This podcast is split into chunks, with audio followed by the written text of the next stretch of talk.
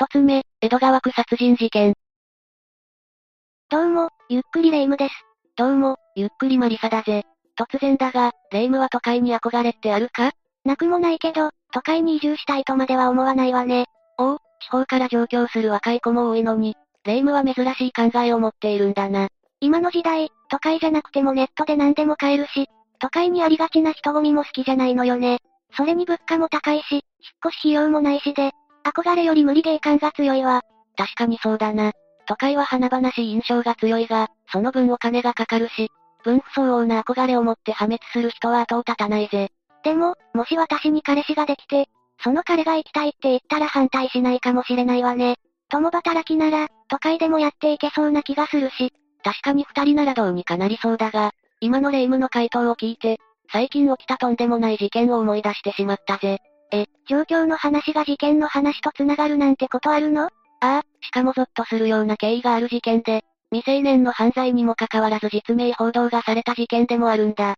そんなとんでもない事件、聞いたこともないわ。詳しく知りたいわね。で、江戸川区殺人事件ってことは、地方から東京に上京した人が起こしてしまった事件ということかしら？まずは概要を聞いてもらうぜ。この事件が発生したのは2022年の1月9日午後3時頃で、現場となったのは東京都江戸川区のアパートの一室だ。1月9日なんて、まだ正月気分が残っているような時期だわ。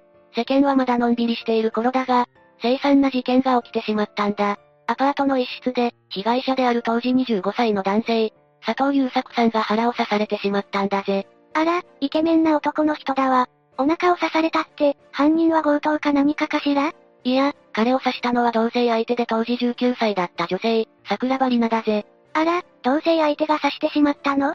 喧嘩の末にやってしまったのかしら？細かい事情は後に回すぜ。桜庭に腹を刺された佐藤さんは、アパートの部屋から駐車場まで逃げて、そこで110番通報をしたんだ。頑張って通報したのね。佐藤さんは無事だったのかしら？佐藤さんは病院に搬送されたが、7時間後の午後10時頃に息を引き取ってしまったんだ。死因は出血性ショックだったぜ。駆けつけた警察は桜庭を殺人未遂の容疑で逮捕していたが、佐藤さんが亡くなったことで殺人容疑に罪を切り替えたんだ。マリサ、私はこの事件の全容が分かってしまったわ。そうなのか、じゃあ聞かせてもらうぜ。佐藤さんは日常的に桜庭に DV をしていたんだわ。それで我慢の限界に達した桜庭が衝動的に刺してしまった。ってところじゃないかしらなるほどな。逮捕された後の桜庭も同じような供述をしていたぜ。やっぱりそうなのね。この事件が報道された最初の時期は、佐藤さんを責める論調が強かったんだ。桜庭の供述と、佐藤さんの職業が不詳と報道されたことが原因だったぜ。でも、マリサの口ぶりだと、真実は違うみたいね。ああ、そのことをより深く知るためにも、まずは被害者となった佐藤さんと、加害者となった桜庭の出会いから、事件発生に至るまでを振り返っていくぜ。ここまで聞いた以上、真実を知らないと気が済まないわ。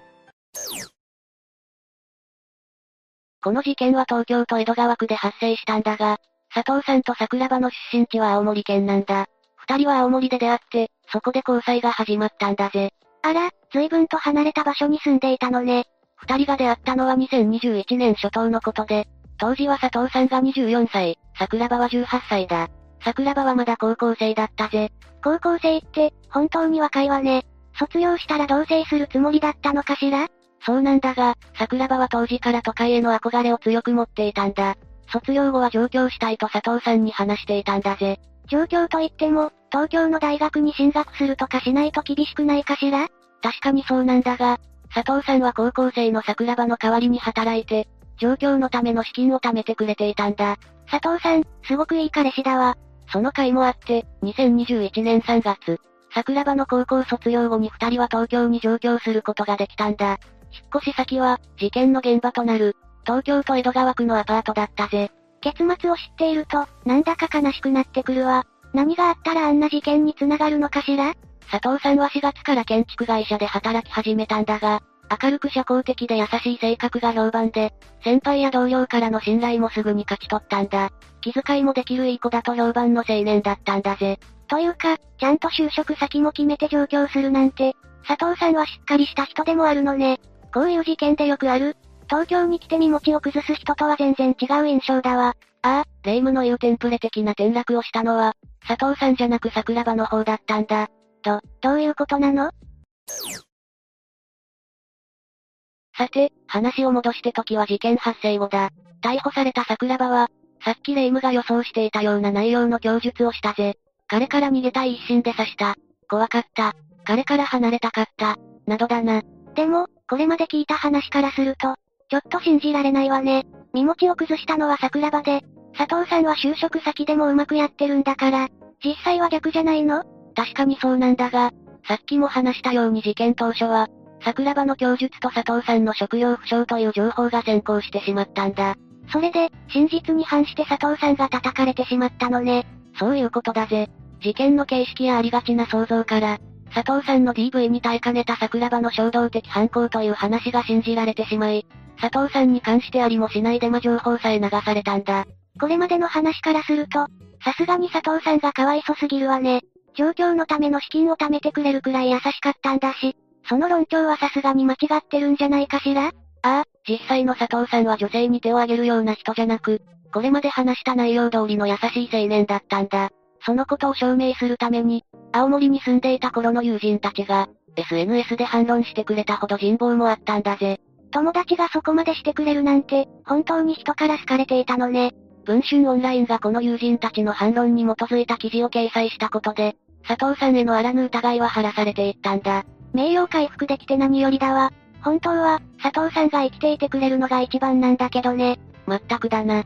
でも、佐藤さんが本当に優しい人なんだとしたら、桜庭との間に一体何があったのかしら？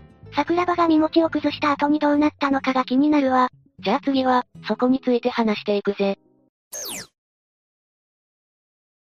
佐藤さんは建築会社で人間関係も築いて順調だったようだけど、桜庭は働いていたの？上京後の桜庭は、コールセンターのアルバイトをしていたぜ。あら、ちゃんと働いていたのね。佐藤さんの仕事も順調だし、普通に行けばお金を貯めて結婚しそうなものだけど、何があったのかしら？桜庭は都会への憧れを強く持っていたんだが、実際の相性は最悪だったんだ。東京で生活を始めて間もなく、彼女はクラブ遊びにハマってしまったんだぜ。クラブって、いい印象がないわね。節度を持って楽しめるなら別にいいが、桜庭はそうではなかったんだ。クラブ遊びを覚えてからの桜庭は、まだ未成年にもかかわらず喫煙をしたり、朝帰りを繰り返したりと、みるみるうちに素行が悪くなっていったんだぜ。典型的な転落だわ。佐藤さんは何か言わなかったのかしら？佐藤さんも桜庭を気にかけていたぜ。だが、桜庭は性格も激変してしまい、佐藤さんの言うことなんて聞かなかったんだ。状況からわずか数ヶ月後で、佐藤さんは桜庭と別れたがっていたくらいだから、相当な表変っぷりだったんだろうな。人間って、そんなに短期間で変わってしまうものなのね。そして夏頃に、なんと桜庭から佐藤さんに別れ話が切り出されたんだ。他に好きな人ができた。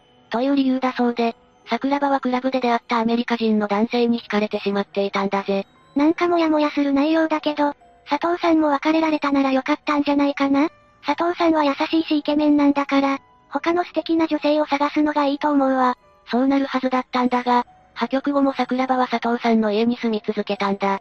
そこも悪いし他の男に心変わりしてるんだから、追い出すのが普通じゃないかしら桜庭は当時まだ19歳だぜ。しかも、佐藤さんは桜庭の両親とも連絡を取り合う関係だったんだ。だから、桜庭が次のアパートを見つけるまで、置いてやるつもりでいたんだぜ。なるほど。未成年の娘を東京に連れて行ったのに、それを追い出すわけにはいかなかったのね。聞けば聞くほど、佐藤さんの優しさが際立つわ。ああ、本当に優しくて責任感のある青年だったんだろうな。佐藤さんは上京費用を稼いでくれた上に、別れた後も居候させてくれたんだから、さすがに桜庭も改心しないのかしら？桜庭にそんな素振りは全くなかったぜ。桜庭は我が物顔で佐藤さんの家に居座ったんだ。自分は何もせず、食事まで仕事から帰ってきた佐藤さんに作らせる上に、男と電話するから出て行って、家に帰ってこないで、などと言って頻繁に家から佐藤さんを追い出していたんだ。佐藤さんは数時間、外の公園で待ちぼうけを食うことも多かったんだぜ。聞いてるだけで腹が立ってくるわね。別れた後も心配して家に置いてくれているのに、ひどい仕打ちだわ。それだけじゃなく、桜庭は佐藤さんに嫌がらせもしていたんだ。佐藤さんのお気に入りのズボンに漂白剤をかけたり、ジュースにタバスコを入れたり、佐藤さんの歯ブラシで便器を磨いたり、汚くに耐えないひどい内容だぜ。小学生レベルの嫌がらせだわ。恩をあだで返すをここまで綺麗に実践できる人も珍しいわね。佐藤さんのメンタルが心配になってくるわ。佐藤さんもさすがにめいっていたようで、当時は周囲に愚痴を漏らしていたぜ。見かねた友人が家に招き入れてくれたりもしていたんだ。大事な友達がひどい目に遭ってるんだから、周りも心配するわよね。さすがに、桜庭にも両親の呵責があったりしないのかしら？そんなこともなく、桜庭は犯罪行為にも手を染めていたぜ。すでに波の犯罪より腹立たしいことしているのに、さらに本物の犯罪までしてたの。佐藤さんが彼女の電話の内容を聞いて、友人に LINE した記録が残っていたんだが、桜庭はドラッグを使用した性行為もしていたんだ。交際相手が用意した薬を使ったのかしら。完全に堕落しきっているわね。佐藤さんも限界が近くなっていたぜ。今から物件を探すと言いながら出ていく気配もなく、延々と居座って嫌がらせを続ける元カノと暮らしていたんだから、無理もない話だ。そうよね、これじゃ終わりのない地獄だわ。だがある日、桜庭は、交際相手のアメリカ人男性と2月に渡米する、と佐藤さんに話したんだ。ようやく解放の日が来るのね。というか、アメリカ人男性に乗り換えたなら、別れた時点でそっちに行きなさいよね。まったくだな。この発言で、佐藤さんは希望を見出したに違いないぜ。実際、歪な同性生活を解消した後は、佐藤さんは友達がたくさんいる青森に帰るつもりだったそうだ。あ、でも事件が起きたのって2月より前じゃなかったかしら？その通りで、桜庭が渡米する前の、2022年の1月9日に事件が起こってしまったんだ。地獄から解放されるはずだった佐藤さんは殺害されてしまったぜ。今となっては、渡米の話が真実だったのかどうかもわからないんだ。相手のアメリカ人男性っていうのも、正体がわからないままね。そこに関しては不明なままだな。そのアメリカ人男性にもてあそばれていたことに気づいた桜庭が、八つ当たりで佐藤さんを刺したという憶測もあるが、真実は闇の中だ。それが本当だとしたら、佐藤さんは純度100%の被害者だわ。経緯まで振り返ると、100%をはるかに超えているぜ。事件発生から4ヶ月後の2022年5月に、桜庭は東京地検に起訴されたんだ。ねえマリサ、嫌な予感がするんだけど、桜庭って19歳でまだ未成年だから、かなり保護されるんじゃないの？確かにそうだが、2022年の4月に改正少年法が施行されているんだ。改正少年法ってどういう内容なのかしら ?18 歳や19歳の容疑者は特定少年として扱い、起訴後の実名報道が可能になるんだぜ。じゃあ、桜庭も実名で報道されたの？その通りで、桜庭は特定少年として扱われ、異例の実名報道がされたんだ。彼女は実名が公開された初の特定少年になったんだぜ。東京地検は、殺人という重大事案であることなど、初犯の事情を考慮した。と、実名公開した理由を説明しているんだ。初犯の事情の部分に、かなりたくさんの意味が込められていそうだわ。事件までの経緯を見るに、桜庭に上場借用の余地は一切ないし、そう思ってしまうよな。ちなみにネットでは報道の前から実名がさらされていたんだが、実名報道で答え合わせがされた形になったんだ。確かに、世間からの論調に報道がお墨付きを与えた形になったわね。それで、肝心の裁判の内容はどうだったの？検察側は懲役13年を求刑したが、弁護側は桜庭が事件当時、心神耗弱状態にあったとして懲役3年が妥当だと主張したぜ。心身耗弱になっていたのは佐藤さんの方じゃないかしら？全くもってその通りだが、話を続けるぜ。桜庭本人は事件の動機について、佐藤に動画を撮影されていて、削除を求めたのに応じてもらえず、その動画が SNS で拡散されたと思い込んで包丁で刺した。といった主張をしたぜ。さらに佐藤さんに舵を丸投げされ、暴力も振るわれていたと話したんだ。いやいや、これまでの経緯からして、全く信じられないわ。火事の丸投げや暴力に関しては真っ赤な嘘だな。動画に関してはデータこそあったものの、SNS に投稿された形跡はなかったんだぜ。そりゃ、佐藤さんはそんなことしないわよね。こんな嘘を吐かせていないで、ちゃんと桜庭には罪を償わせないとダメだわ。裁判はどんな結果になったの ?2022 年12月19日に判決が出ているぜ。まず、弁護側の主張した心神耗弱状態の部分は否定され、桜庭には責任能力があったと判断されたんだ。そりゃそうなるわね。だが、犯行は衝動的で、計画性や強い殺意はなかったと判断されたぜ。その結果、桜庭には懲役9年の実刑判決が言い渡されたんだ。9年。なんか短いような気がするわ。裁判官からは、貴重な命を奪う取り返しのつかない犯罪で、その責任は重大、と指摘されているが、その割に罪が軽いという印象は拭えないよな。ネット上の感想も、罪が軽すぎるという内容が大半だったぜ。一応は裁かれた点と、佐藤さんへのあらぬ疑いが晴れた点は良かったけど、罪の軽さだけが気になるわね。留飲が下がらない霊夢のために、少し話を続けるぜ。桜庭はツイッターをやっていたんだが、そのツイートの中に、若気の至りって言葉で片付けられるのは10代までです。という内容があったんだ。どういう経緯でツイートしたのかは知らないけど、19歳でも実名公開されて懲役判決を受けたんだし、このツイート内容に鉄槌が下された形になるわね。そういうことになるぜ。懲役9年という結果は覆りようがないにしても、彼女にはしっかりと法の鉄槌が下された。そう思うしかないんだ。二つ目、インスリン保険金事件。まず、事件の概要について説明していくぜ。よろしくお願いするわ。2004年4月1日のエイプリルフールに、当時52歳だった鈴木茂さんが、インスリンの過剰摂取で意識不明になってしまったんだ。うーん。意識がなくなるくらいの量って、どれくらいだったか気になるわ。それがなんと、通常の10倍にも及ぶ量だったんだ。10倍ってそんなに危ない量なのああ、かなり危ないぜ。インスリンは血糖値を下げる働きがあるんだが、その量が多すぎると低血糖になってしまうんだ。ふむふむ。しかも重症レベルの低血糖は、脳へ重大なダメージを与える危険性だってあるぜ。じゃあ、10倍のインスリンを摂取した鈴木茂さんの脳は、きっと相当危険な状態だったんだろうね。その通りだ。鈴木茂さんは救急車で病院に搬送されたんだが、脳障害を起こして二度と意識が戻らなかった。そして植物状態となってしまったまま、5年後の2009年7月26日に59歳で亡くなってしまうんだ。なんてことだけど、どうして、鈴木茂さんはインスリンの過剰摂取をしたの？実は、本人自らインスリンを摂取したわけではないんだ。え、本人じゃないってことは、もしかして誰かが鈴木茂さんにインスリンを摂取させたってこと？ああ。鈴木茂さんの妻である鈴木しおりという女性が、大量のインスリン注射を投与したんだ。しかも彼女はインスリン注射を打つ前に、鈴木茂さんへ睡眠薬を飲ませていたぜ。夫を眠らせてから実行したってことね。信じられないわ。なぜ彼女はそんなことをしたの？じゃあ事件の動機も含めて、鈴木しおりの人物像について説明していくぜ。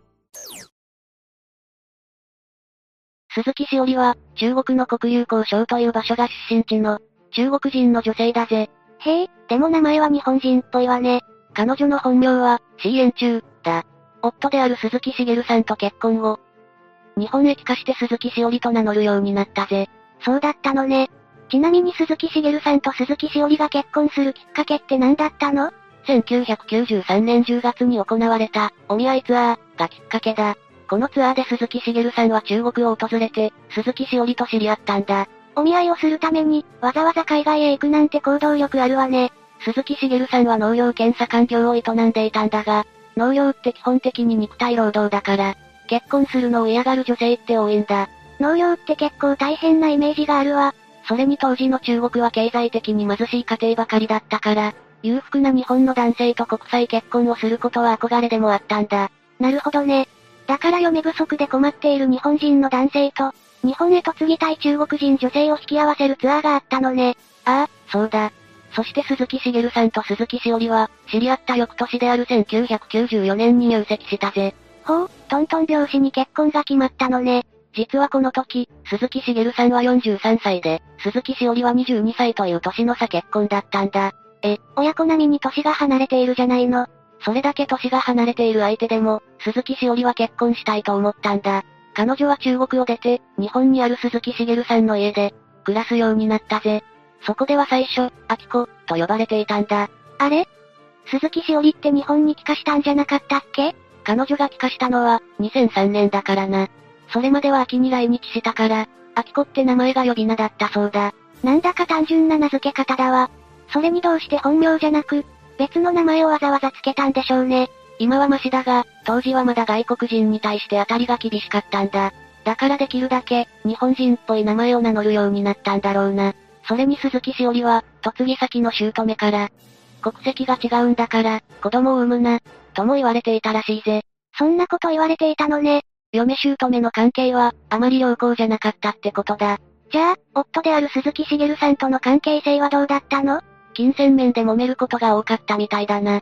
鈴木茂さんはもともと倹約家で、家計を、っちりと管理していたから、鈴木しおりが自由に使えるお金がなかったんだ。裕福な生活ができると思って日本に嫁いだのに、当てが外れてしまったのね。ああ。しかも夫の両親たちも、鈴木しおりが家の財産を狙っていると疑っていたから、無駄遣いしないように厳しく管理していたぜ。嫁ぎ先の家族全員からそんな扱いを受けたら、かなりストレスが溜まりそうだわ。そうだな。だが、とある不審な事件が、きっかけで夫の両親は亡くなってしまったんだ。え、何が起こったの？じゃあ、その事件について詳しく説明していくぜ。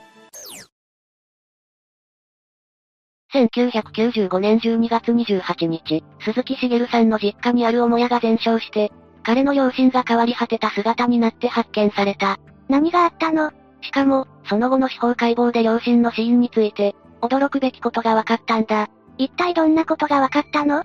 なんと両親には、考察と撲殺された跡が、それぞれ残っていたんだ。え、じゃあ火災が原因で亡くなったわけじゃないの？両親は誰かに殺された後に、火をつけられたようだ。それに焼け跡からは、貴重品を入れた金庫や、焦げてしまった紙幣なども出てきたぜ。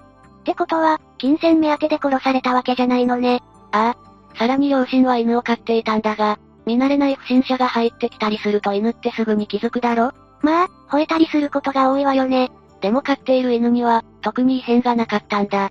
だからこの事件は、頻繁に出入りしている、身内の犯行ではないかという疑いが出たぜ。確かに日頃から出入りしている身内なら犬も慣れているし、家へ侵入することもたやすいわね。そして身内の中で、両親を殺害する動機があると疑われたのは、鈴木しおりだった。彼女は普段から夫の両親と不仲だったからな。中国人ということで、姑からも嫌われていたみたいだもんね。ああ、彼女のことを心よく思ってなかったみたいだ。警察も鈴木しおりが犯人だと目星をつけて、嘘発見器などを使って取り調べをしていたぜ。う、嘘発見器？そんなもの使ってたの？犯人であることを隠すために、嘘をつく可能性があるからな。鈴木茂さんは、取り調べがきつすぎて、しおりがかわいそうだ、と漏らしていたそうだ。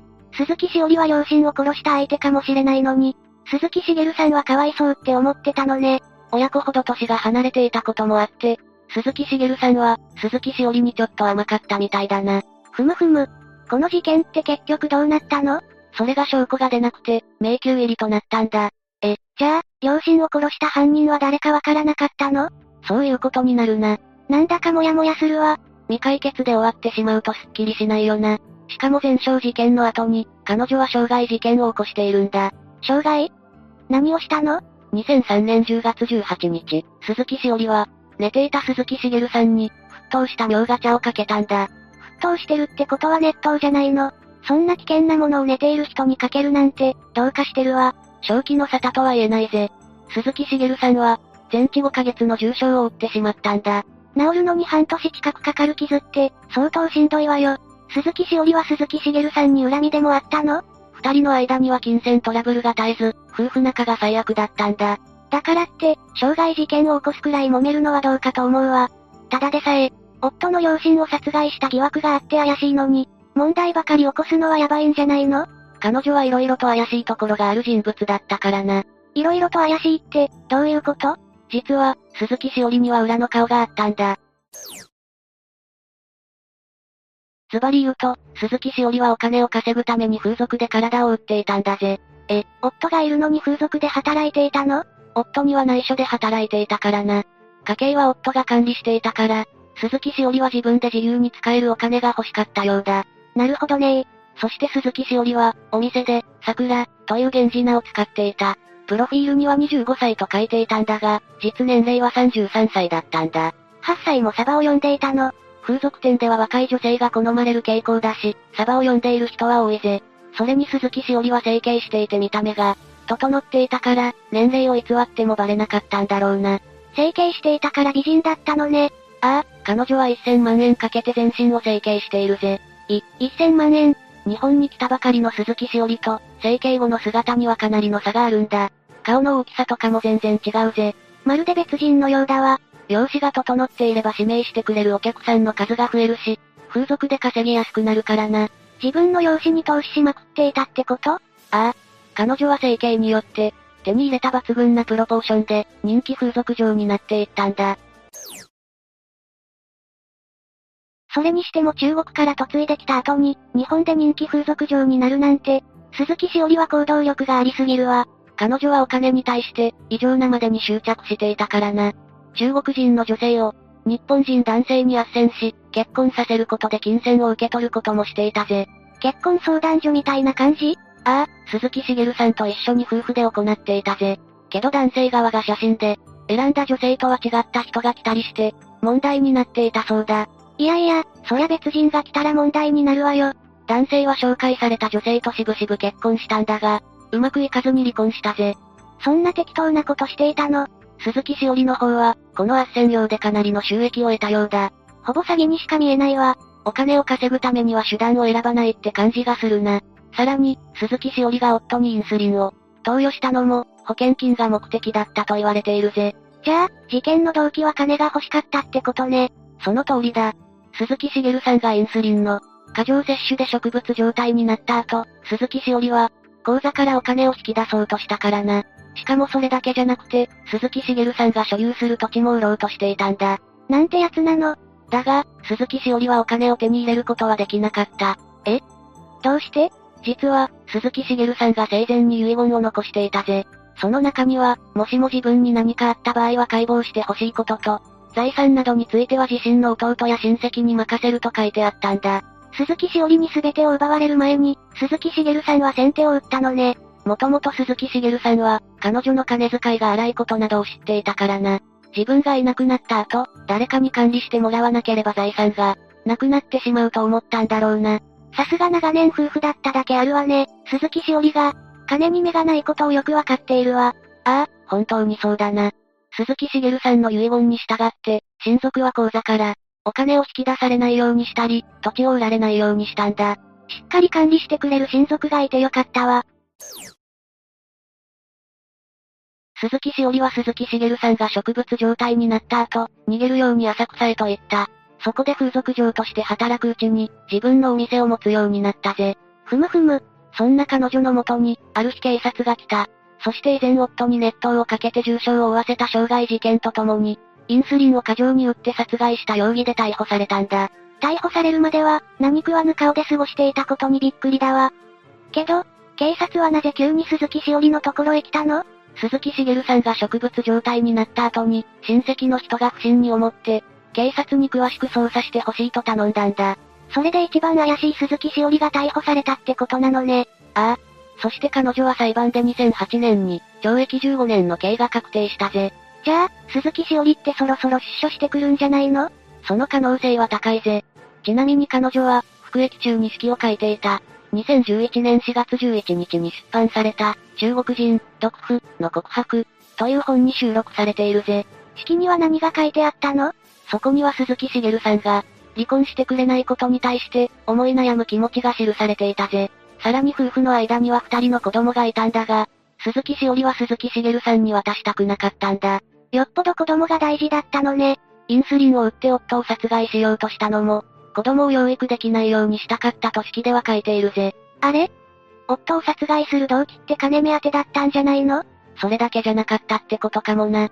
さらに式には、夫の両親を殺害した犯人についても明かされているぜ。え、犯人は誰だったの？鈴木しおりは、鈴木茂さんが犯人だと記しているな。自分の両親を殺害するなんて、信じられないわよ。もう鈴木茂さんは亡くなっているし、犯人なのかどうか本当のことはわからないぜ。うーん。しかも両親が亡くなってから時間もかなり経っているものね。今から真犯人の証拠を探すって言っても難しそうだわ。そうだな。残念だけど、かなり厳しいと思うぜ。それにしても、鈴木しおりって式に色々なことを書いていたのね。式は全部で300枚にも及んだそうだ。すごい量だわ。彼女にはそれだけ記しておきたいことがたくさんあったんだろうな。さて、そろそろ今回の事件のまとめに入るぜ。お金目当てで夫を殺した。中国人妻の事件について、レイムはどう感じた？いくらお金が欲しいからって、夫に通常の10倍もある。インスリンを打つのはやばいと思うわ。しかも、その後5年間も植物状態になってしまったなんて、考えるだけでゾッとするわ。ああ、しかも夫は睡眠薬で寝ている間に、インスリン注射を打たれたから、本人は何が起こったのか全くわからなかっただろうな。知らぬ間に意識を失ってしまうなんて怖いわ。今回の事件では、夫側の親戚がしっかり財産を管理していたからよかったけど、もしそうじゃなかったら大変なことになっていたと思うわ。財産も命も全て奪われる可能性があったからな。結婚するときは、慎重に相手を選ばないと、財産目当てで命を狙われてしまう危険性もあるぜ。へえ、そんな恐ろしい結婚相手を選ばないように、しっかりと見極めなくちゃいけないわね。ああ、相手のことを知らずに、勢いで結婚しちゃうなんてことにならないよう、霊夢も気をつけてくれ。三つ目、福岡違法薬物事件。谷口愛理って聞いたことがあるような気がするんだけど、有名なグループの人なの？谷口愛理は1999年3月14日生まれ、福岡出身の元アイドルで、所属していたのは HKT48 だ。HKT48 ってかなり有名じゃない。HKT48 は AKB48 と同じ系列のアイドルグループで、秋元康がプロデュースしていることでも有名だな。アルファベットからわかるように、福岡市の博多を拠点にしている。メンバーも主に福岡県出身の女の子だぜ。HKT。確かに博多だわ。私も名前を聞いたことがあるくらいだし、かなり話題のアイドルだったのかしら ?HKT48 は2011年に結成されたグループで、当初はそこまで知名度は高くなかったな。グループごとに特徴があるんだが、HKT48 の特徴は、メンバーの平均年齢13.8歳という若さだったんだ。名前が一気に拡散したのは、結成の翌年に指原里乃が移籍したことがきっかけだぜ。ビッグな人が入ってきて、一気に話題になったのね。谷口はその頃から HKT48 にいたのかしら？いるぜ。谷口は HKT48 の一期生としてオーディションに合格したメンバーで、結成メンバーの一人でもあるからな。ちなみに谷口も若く、加入時は中学1年生の12歳だったぜ。この頃から可愛いわね。すごく整った顔立ちだけど、ハーフなの？その通りで、谷口は日本人とフィリピン人のハーフだ。フィリピンと日本のハーフは美形が多いと言われるが、谷口もその例に漏れず、整った顔立ちをしているよな。どっちの親が日本人で、どっちがフィリピン人なのか、気になるわね。そういう情報は出てないのかしら？おそらくは母親じゃないかと言われているが、詳細は不明だぜ。谷口は母親の話をすることはあるが、父親の話を出さないんだ。両親が不仲だったんじゃないかと推測する人もいるぜ。片方しか親の話題が出てこないなんて、そんなに複雑な家庭環境なの？母親と兄と3人で写ったプリクラをツイッターに投稿していたりしたから、父親以外との関係は良好のようだぜ。ただ、父親との関係に関しては不明瞭な部分が多いんだ。何せ、HKT48 に入ったきっかけは父親だったそうだからな。話は出てこないし写真にも入ってないけど、アイドルになったきっかけを作った人、確かによくわからないわね。でも、オーディションを受けて合格するなんて羨ましいわ。谷口は当時、AKB48 の大ファンで、板野友美に憧れていたようだし、合格した喜びもひとしおだっただろうな。グループは違うけど、憧れの人と同じステージに立てる可能性もあるし、すごいことだわ。というわけで、HKT48 の結成メンバーとして、活動を開始した谷口だが、持ち前の美貌とファンサービスから、たちまち人気になったんだ。清純派な見た目と釣り対応ができる点が高く評価されていたぜ。初めて聞いた言葉なんだけど、釣り対応って何なの？釣り対応というのは、主に握手会でのテクニックだな。手の握り方とか目線の使い方が上手くて、他のメンバーのファンまで自分に惚れさせてしまうようなテクニックのことだ。谷口はそれが上手かったようで、ファンの中にはうっかりガチ恋してしまう人もいたんだぜ。12歳くらいでそんなことができるなんて、谷口にはアイドルの才能があったのね。だが、そんな才能を秘めていながら、谷口は結成から1年後の2012年8月に HKT48 を卒業してしまうんだ。何があったのかわからないけど、もったいないわね。その後は別の芸能事務所に移り、グラビアアイドルとしての活動を始めたんだ。その時も光るものがあったようで、2014年のセイコレアルティメット2014では、読者投票1位を獲得し、グランプリに輝いている。すごい。グラビアアイドルの才能もあったのね。だが、そこからは表だった活動がなくなり、芸能界から谷口は姿を消したんだ。次に彼女の名前が報道されたのは、6年後の2020年4月のことだ。また、何かのグランプリを取ったりしたのかしら？いや、大麻取締法違反の疑いで、福岡県警に逮捕されたんだ。元 HKT48 メンバーだったこともあって、この事件は大きく報道されたんだぜ。逮捕？元アイドルでグラビアでも活躍してたのに、何があったら逮捕されちゃうの？じゃあ次は、順調に見えたアイドル活動の裏にあった、谷口の素行について話していくぜ。HKT48 のメンバーになり、順調に人気を獲得していた谷口だが、裏では素行不良が目立っていたんだ。HKT48 の脱退理由は一身上の都合で卒業とされてはいるが、実は炎上騒動があったんだぜ。素行不良で炎上するって、学校での態度が良くなかったとか、そういうレベルじゃないわね。霊夢の予想通りだぜ。まず、谷口には未成年飲酒や喫煙の疑いがあったんだ。中学生なのに飲酒と喫煙。本当だったらアイドルとして以前に、法律的にアウトだわ。だが、中でも致命的だったのは、ファンの男性3人とのお泊まり疑惑だぜ。男性とお泊まりしかもファンが相手なんて、どんな疑惑なの？この疑惑は48グループ全体でも問題になった話だから、少し深掘りして説明するぜ。まず、グループメンバーが利用していたのは、2019年まで存在していた Google プラスという SNS サービスだ。ファンたちの間では、ググタスと呼ばれていたな。その Google プラスを48グループのメンバーたちが使っていたのね。でも、それがどうなったら問題になるのかしら ?48 グループは Google 社と提携していて、たくさんのメンバーたちがググタスに登録して、思い思いの投稿をしたんだ。運営側はメンバーの投稿内容をチェックしないことを明言していて、ファンはメンバーの本音をリアルタイムで見られるというメリットから、ググタスを利用していたぜ。ファンにとってはありがたいサービスだと思うけど、さすがにメンバーの発言を放置しておくのはまずくないかしら ?HKT48 のメンバーなんて15歳にもなってないわよね。ああ、谷口も含めた多くのメンバーが未成年どころか中学生だからな。実際、別のグループでも投稿内容が、炎上騒ぎに発展したことも少なくないんだ。いくらリアルな声を発信したいからって、運営側がノーチェックなのはやばいよな。実際、個人的にメンバーに連絡を取るファンが、現れてしまったんだぜ。アイドルがファンと個人的に交流するのって、あんまり良くないわね。じゃあ、ファンの男性3人とお泊まりっていうのも、そこから繋がったのかしら？そのようだな。その後、ヤフー知恵袋に菅本優子、江藤さやか、谷口愛理と、もう一人のメンバー計4人がファンの男性宅にお泊まりして、飲酒喫煙をしたという情報が書き込まれたんだ。公的な事件にはなっていないが、当時の劇場支配人にも垂れ込みがあって、これはかなりの炎上騒ぎになったんだぜ。アイドルとしてもそうだけど、15歳にもなってない未成年が男性の家にお泊まりで、飲酒と喫煙だなんて、大問題だわ。その後、別のメンバーの小森ゆいが脱退したんだが、その発表前に、芸能界がこんなに恐ろしいのも知りました。たくさん学んだな。人って簡単に信じちゃダメなんだね。本当にありがとうございました。という意味深な投稿をして、直後に削除されるという闇を感じる出来事も起こっているんだ。お泊まりとは関係のなさそうなメンバーだけど、裏で何が起こっていたの？これは噂の域を出ないが、まず小森ゆいがファンと親密な関係になり、それが HKT48 劇場の支配人にバレたんだ。そこで厳重注意を受けた小森が、うっかり他のメンバー4人のお泊まりを、支配人に話したことから事件が大きくなったそうだぜ。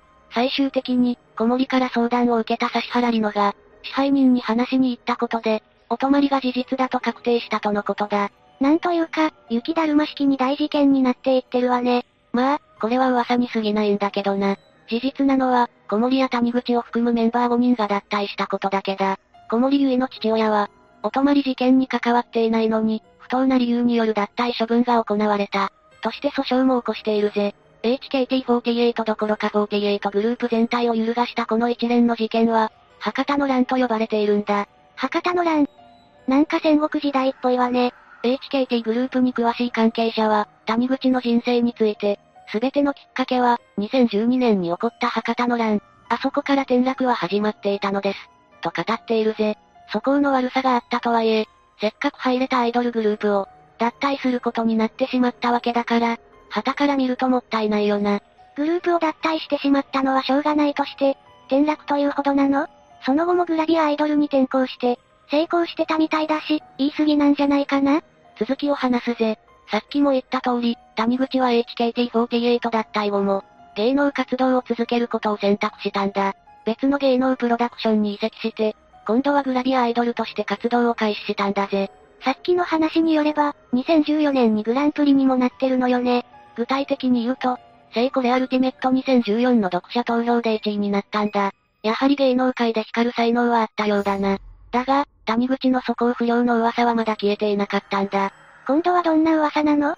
谷口は中学校を卒業して高校に進学したんだが、学校名を明かしていたんだぜ。沖学園高等学校という学校なんだが、ここは県内でも3本の指に入る不良校だったんだ。谷口は、他校の有名なヤンキーと交際していて、その彼氏の影響で素行が悪化していたと言われているんだ。未成年喫煙とか飲酒が、まだあったのかしら？そこに関しては定かじゃないが、学校はサボりがちだったんだ。そして、せっかくうまくいっていた芸能活動もぷっつりとなくなり、芸能界から姿を消してしまったんだぜ。男の影響っぽいけど、なんだかもったいない気がするわね。その後はどうなったの？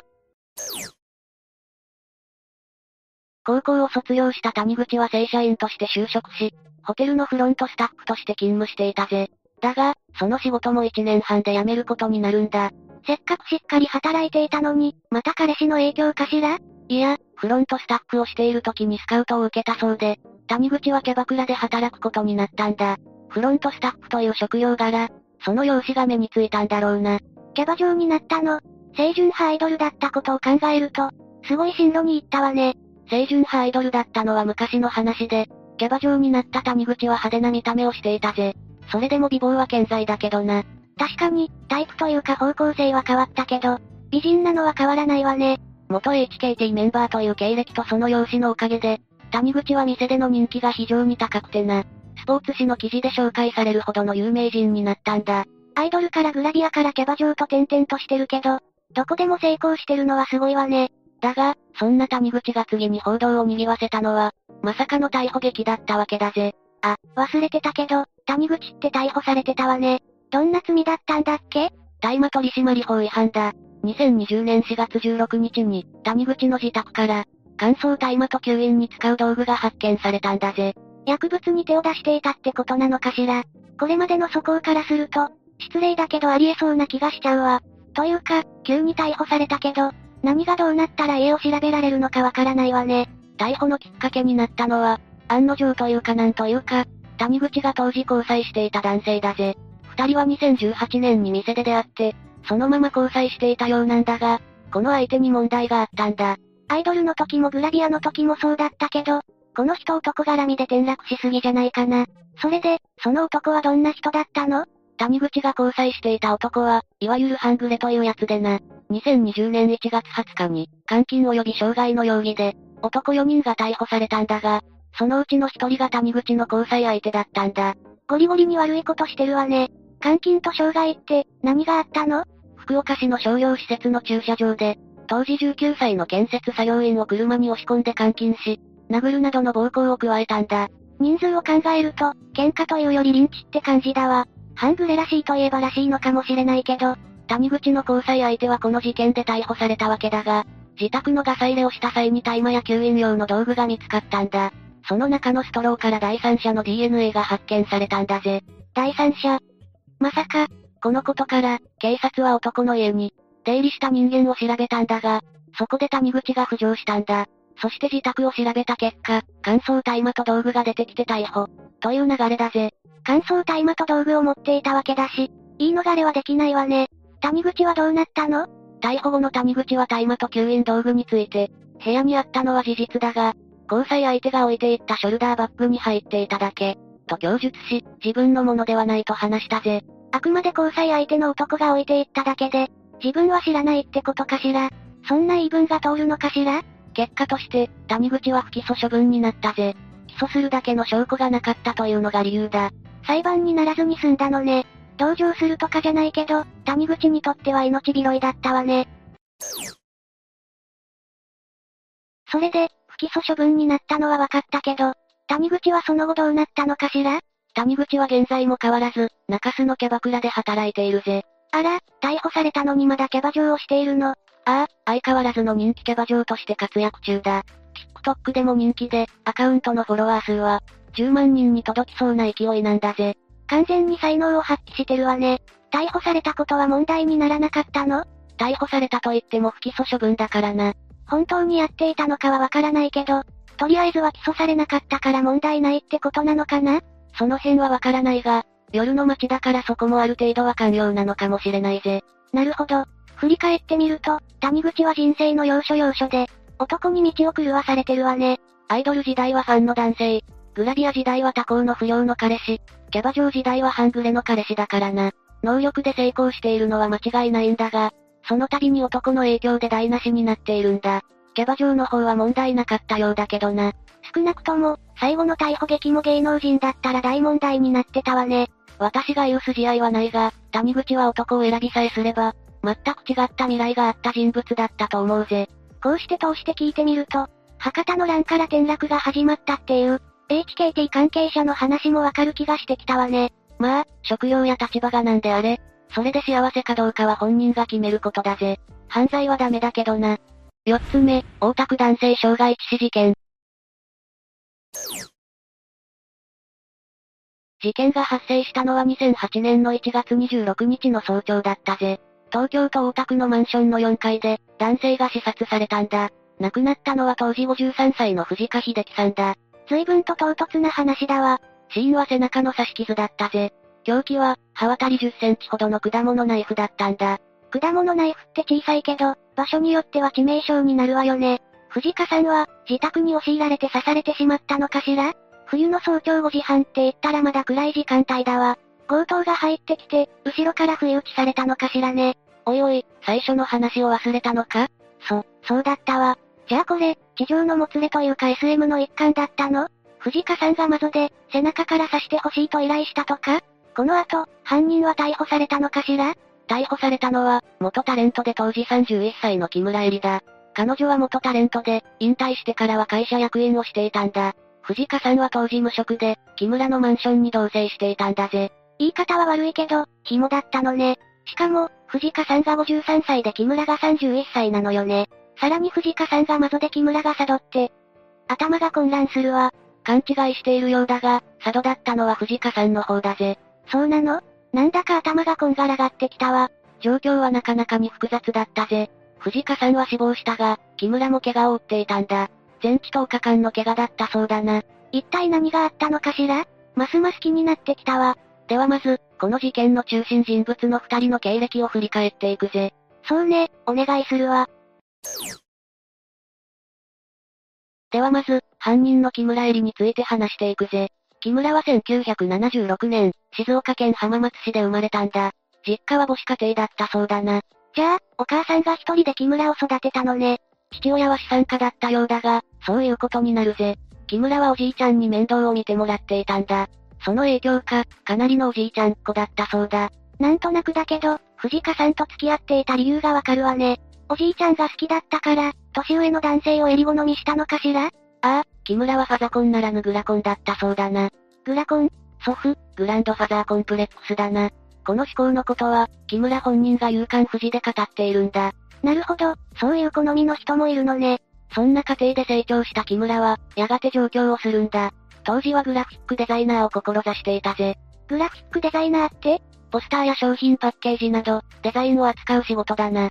でも、木村はタレントだったのよねどこで路線を変更したのかしら？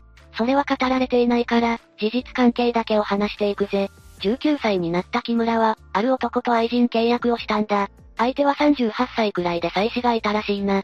それ、不倫相手になっていたってことよね？愛人契約ってことは、お金をもらっていたのかしら？ああ、この愛人契約で、木村は月100万円を受け取っていたようだな。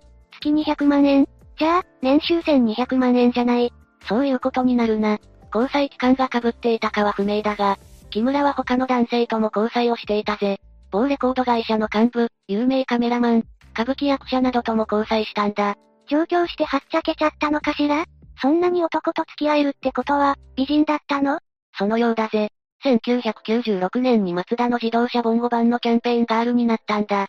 木村は1998年にレースクイーンとしても活躍しているぜ。身長170センチ、バスト87センチというスタイルを活かしたわけだな。なるほど、それだけスタイルがいいなら納得だわ。グラフィックデザイナーよりも芸能関係に向いていたのね。ああ、レースクイーンとしてトップの人気を誇っていたそうだ。そして1999年にはヘアヌードを披露したぜ。唐突にヌードそこからは、多くの V シネ作品に出演するようになったんだぜ。V シネ？ビデオ映画のことだな。ヌードシーンのある作品も多く、木村もヌードを披露していたんだぜ。作品名を一つ挙げるなら、満たされない人妻昼下がりの秘密だな。この作品では、羽賀健二とも共演していたんだ。要は、エロ路線で売っていたということだぜ。レースクイーンから、すっかり路線を変えたのね。脱ぐのって最終手段な気がするけど、木村は追い詰められていたの？そういうわけでもないようだぜ。さらに木村は、私、ベッドの中ではめちゃくちゃマゾなの。叩かれたり、噛まれたりするのが、とにかく大好き。男の人は体力勝負。心身ともにパワーがないと、私のセックスにはついてこれないかも。と、メディアでマゾであることを公言していたんだ。奔放というか、大胆な人だったのね。でも、素直に楽しんで仕事をしているならいいことよね。ああ、木村の芸能活動は順調に思えたぜ。だが、その生活は唐突に幕を閉じることになるんだ。な、何があったの？詳細は不明だが、木村は病気を理由に芸能界を引退するんだぜ。2001年から1年ほど休み、2002年に少し活動、その後に引退したんだ。病気になりながらも活動したかったのがわかるわね。木村も相当に落ち込んだでしょうね。ああ、かなり気落ちしたようだ。そんな当時の木村を支えたのが、交際相手の藤香さんだったんだ。あら、藤香さんとはすでに交際していたの？二人の交際は1998年頃から始まっていたそうだ。事件発生の2008年も続いているから、約10年の交際期間になるな。ひどいとすぐに破局するカップルもいるけど、随分と長続きね。芸能活動ができなくなっても、藤香さんは木村から離れなかったのね。ああ、藤香さんは、失意のどん底にいる木村を支えたんだ。そして木村は、芸能界を引退してからも藤香さんと交際を続けるんだ。引退後は、資産家の父親の会社で、役員をしていたぜ。ふむ。ここまで聞くといい話だわ。マゾとかサドとか、そういう話を除けばね。そうだな。じゃあ次は、交際相手の藤香さんについて話していくぜ。藤香さんは木村よりも22歳年上の男性だぜ。レイスクイーン時代から交際していたようだな。ファンの男たちからしたら、腰を抜かす事実よね。憧れの美女が、おじさんと付き合ってるんだから。そうだな。藤香さんは学生時代からモテていたそうだぜ。それに、ベンツなどの会社を乗り回していたそうだな。亡くなった後、棺にはブランド物の衣服が入れられたくらいだぜ。芸能人の恋人って、やっぱり派手な人が多いのかしら？藤香さんはいわゆる、イケオジというやつだったのね。だろうな。実際、二人はうまくやっていたんだ。二人が利用していた居酒屋の店主によると、女優と映画監督かと思ったくらいです。だそうで、入るカップルではあったようだな。年の差があるから恋人には見えないとしても、仲は良さそうね。それから、木村は魔女だったが、藤香さんは佐渡だったんだ。深くは語られていないが、夜の相性も良かったんだろうな。それは結構な話ね。でも、藤香さんは具体的にどんな人だったの？職業とか経歴とか、全くわからないわ。藤香さんは川崎で内装業者をしていたぜ。だが、あまり評判は良くなかったそうだ。あら、仕事に対する態度が良くなかったのかしら？下請けに仕事を発注したのに、部下が持ち逃げして金がない、などと言って支払いを拒んだことがあったそうだな。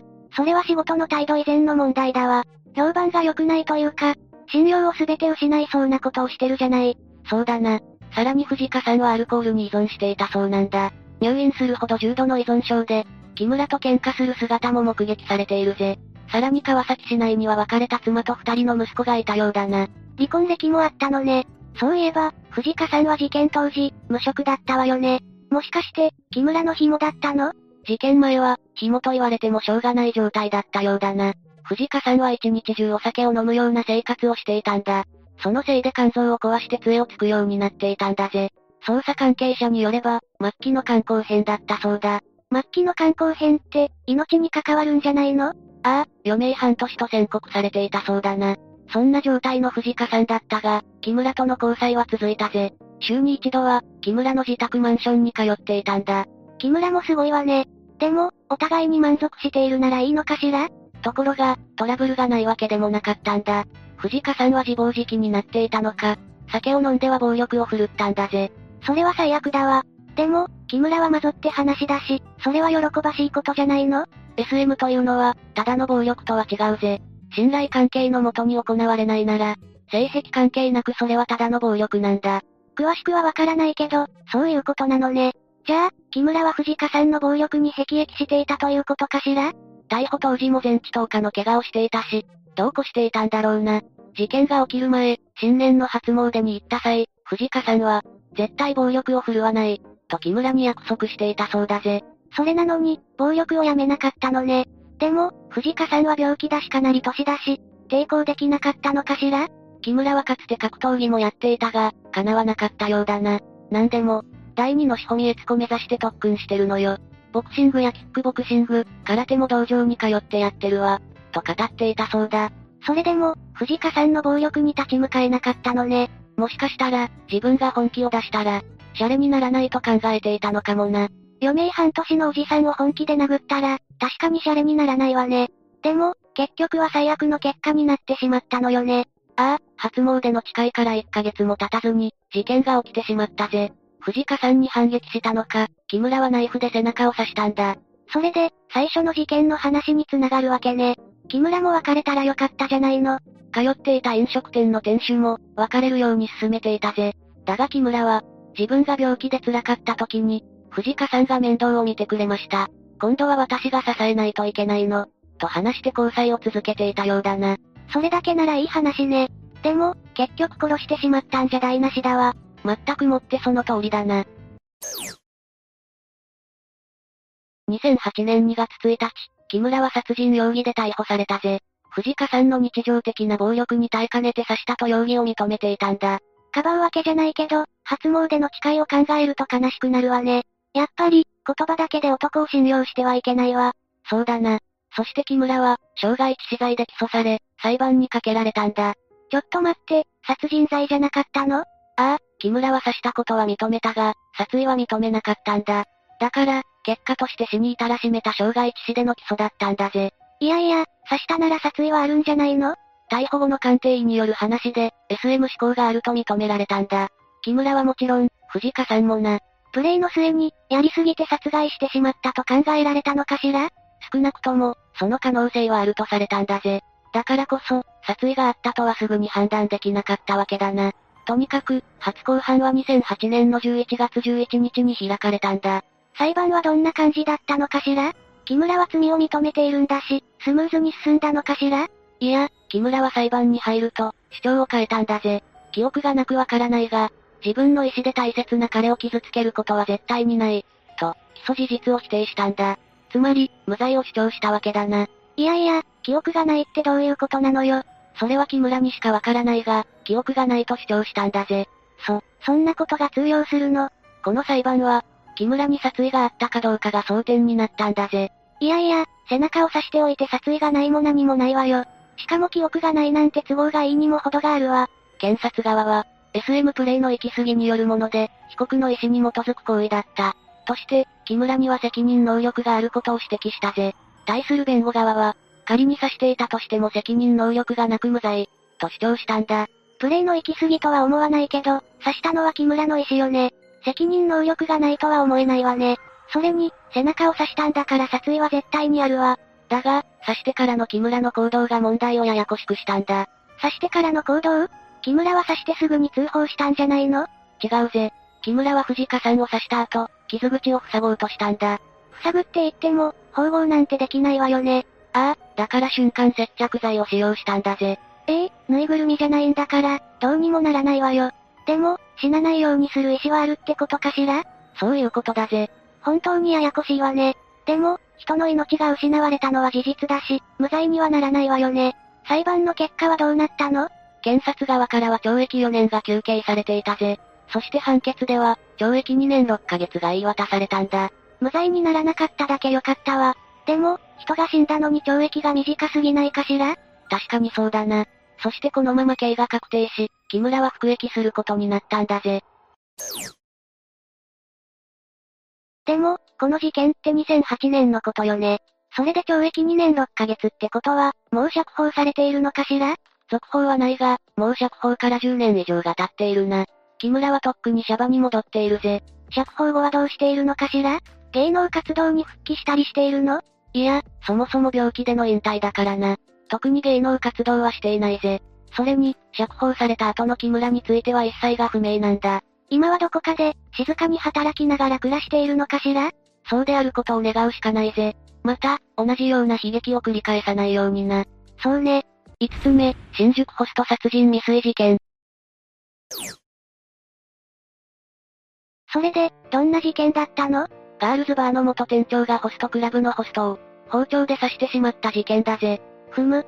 二人は若かったの？刺したのは高岡ゆか、当時21歳。一方の被害者は源氏なるなさん、彼は20歳だったぜ。若、でも、未遂ってことは死ななかったんだよね？変な言い方だけど、三面記事程度の血は喧嘩に思えるけど。まあ、そう言わず聞いてくれ。事件が起きたのは2019年5月23日のことだったぜ。ん令和元年なのね。結構最近のことよね。東京新宿区のマンションで、高岡由香がホスト男性ルナさんの腹部を包丁で刺し重傷を負わせたんだ。うん、それで？この事件、ゆかは事件を好きで好きでしょうがないから刺した。といった供述してるんだ。こ、怖いわね。執念を感じるわ。ぐったりと横たわる被害者のそばで、両足を血に染めた床が平然とタバコをくゆらせていたんだ。ますます怖いわね。それに、警察に連行される床がうっすらと笑みを浮かべていたんだぜ。ゲゲゲ。ん？でも、なんでそんな細かいところまで知っているの？この凄惨な現場が SNS で拡散されたことから大きな話題になったんだ。大勢の人がリアルタイムで見たってこと？てか、誰が投稿したの？同じマンションの友達の家にたまたま遊びに来ていた、海海さんという女性が、血まみれの姿でルナさんの横に座っている床の姿を発見したんだ。それでスマホで現場を撮ったのね。怖くなかったのかしら。その後の海海さんは、第一発見者として警察で事情聴取を受けていたところ、ネット上で犯人扱いをされてしまったんだ。そ、それはやばいわね。驚いた海海さんは、自分の無実を証明するために、スマホで撮影していた血まみれの現場写真を、ツイッター上にアップしたことが余計に注目を集めてしまったというわけだな。な、なるほど。これじゃただの三面記事では済まないわよね。高岡由香は中国で生まれ育った一人っ子だったそうだ。2歳で日本に帰化して、東京の下町育ち、都内の小中学校に進んだぜ。え？じゃあ、ご両親のどちらかは中国の人なの？ゆかの親についての情報は明らかになってないぜ。そうなのね。でも2歳から日本に来たなら、普通に日本人よね。帰化もしてるし。ゆかについては、幼少期を知る近隣住民たちは、おとなしく可愛い子だったと証言しているな。幼少期は、ごく普通の女の子だったのね。小学時代には標語や絵画作品が表彰された経験があるなど、優等生な少女といったイメージだったそうだ。なかなか優秀な子だったのね。一方で挨拶をされても返事を返さないといった一面もあったようだぜ。少し引っ込み思案なところもあったのかな。中学に進級すると、持ち前の美貌から彼氏もできていた床だったが、友人との会話中に突然ブチ切れて暴れたこともあったらしく、情緒不安定な少女といった印象を持つクラスメイトたちもいたみたいだぜ。可愛らしくて、短気な子なんてよくいそうだけど、教室で女の子同士で喋っていた時、一人が床の元彼をからかうようなことを言ったら、いきなり切れてその子に向かって椅子を放り投げたこともあったそうだ。そ、それはちょっと切れすぎだわ。高校進学後は彼氏の影響で夜遊びがひどくなり、娘の素行を心配した両親が警察に相談に出向いたことまであったぜ。この辺から素行がヤバくなった感じね。大学では保育を学んだものの中退。塾の受付をした後、塾の経営者が経営する、ガールズバーの店長として2019年4月まで働いていたんだ。事件の直前まで、ガールズバーで働いていたのね。高岡由香は、2018年10月より新宿歌舞伎町のときめきビンビン、というガールズバーで楓湯野という源氏名を名乗って、店長をしていたんだ。二十歳そこそこで店長だったのね。お客からはユノピーと呼ばれていて、気の利く聞き上手な店長として女性客からも好評だったそうだ。ええ？女性客も行くようなお店だったのね。店長時代の床は、歌舞伎町界隈では有名人だったようで、歌舞伎町チャンネル飲んだくれ TV、というチャンネルの YouTube 動画に出演したこともあったぜ。なかなかの人気者ね。見た目も相当可愛かったのね。そのチャンネルの中で、ゆかは、ニートの彼氏がいたことやその彼氏の浮気が発覚して、殴り合いの喧嘩をしたエピソードも披露していたんだ。んダメンズ好きな一面もあったのかな？ゆかにとって、ある意味運命の男となったルナさんは、もともとときめきビンビンのオープン当初からの常連客で、2018年10月頃に知り合ったそうだ。ふむふむ。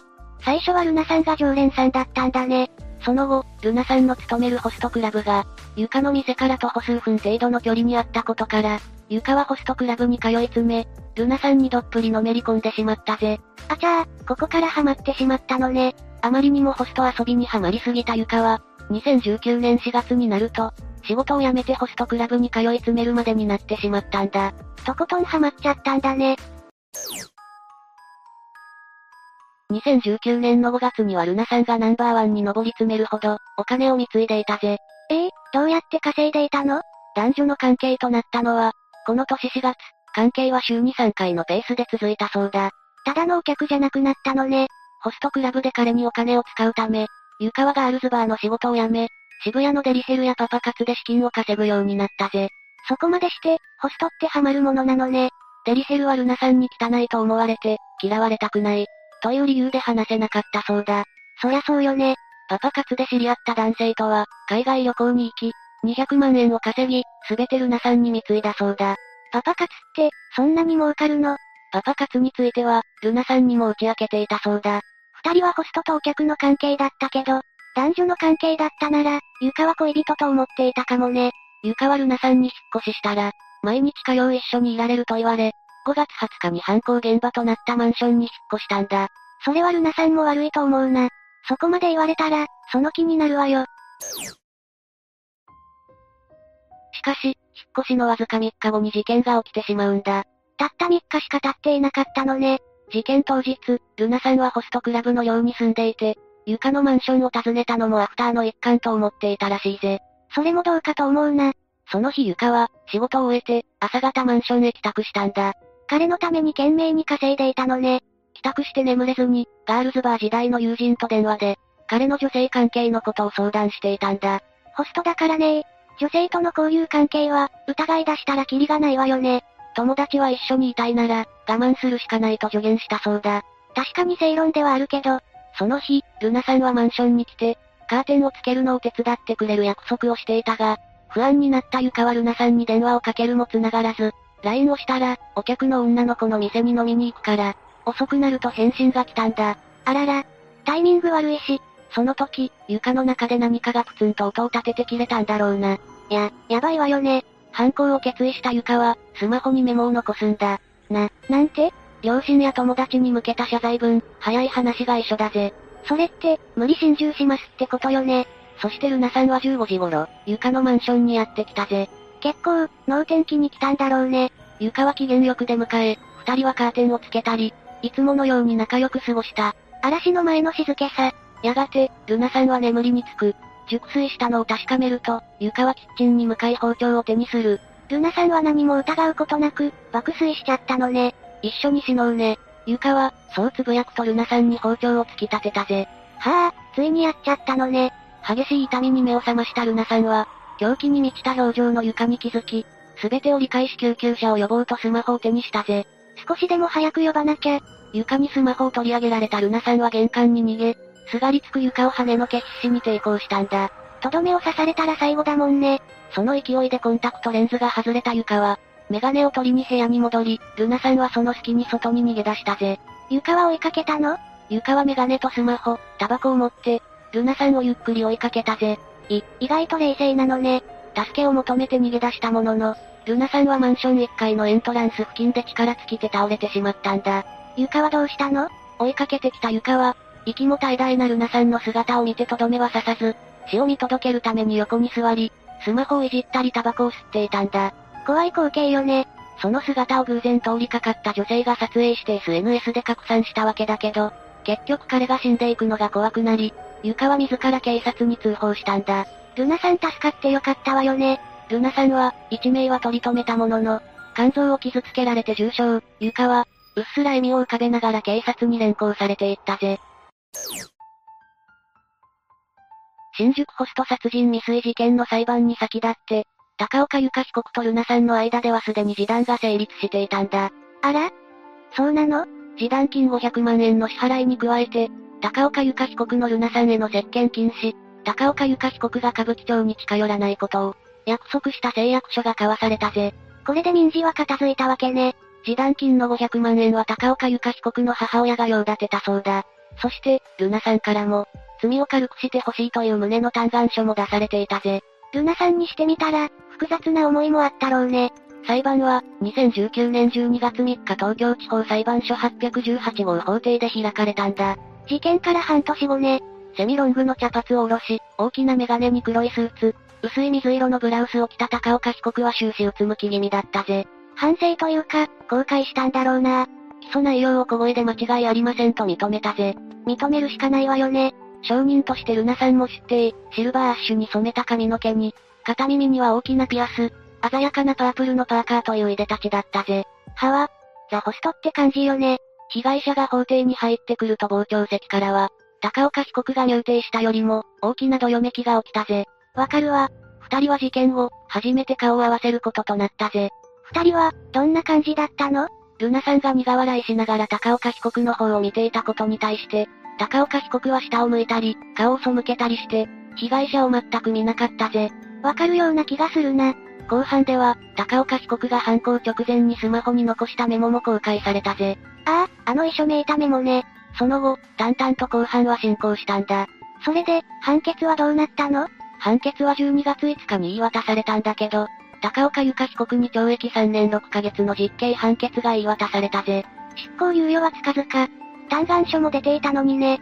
休刑の5年よりは短かったけど、実刑判決となったぜ。まあ、殺意ありありの確信犯だからね判決の理由として裁判長は高岡由香被告の強い殺意と、身勝手な犯行を挙げ、被害者であるホストが、被告の行為を利用していた側面を指摘しつつも、被告のあまりにも短絡的で身勝手な犯行は、執行を猶予する事案には当たらないと判断したんだ。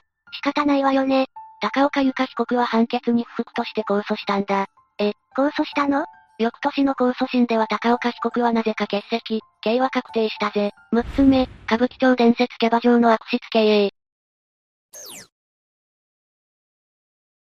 この事件の犯人の桜井ののか、本名は池上理恵で大阪府出身だ。桜井はキャバクラ運営の他に YouTube にも動画を上げている。へえ、やっぱり美容系 YouTuber かしら？いや、暴露系 YouTuber だ。そして桜井は毎晩大金が動く歌舞伎町のナンバーワンへと上り詰め、2017年に桜井がプロデュースしたキャバクラ、N を歌舞伎町でオープンしたんだぜ。ナンバーワンになって自分で店をオープンするなんて、よっぽど美人で指名客が多かったのかしら？ああ。ちなみに桜井は整形費用に2000万円を使っている。2000万？地方じゃ家が立つわよ。現役時代に稼いだの？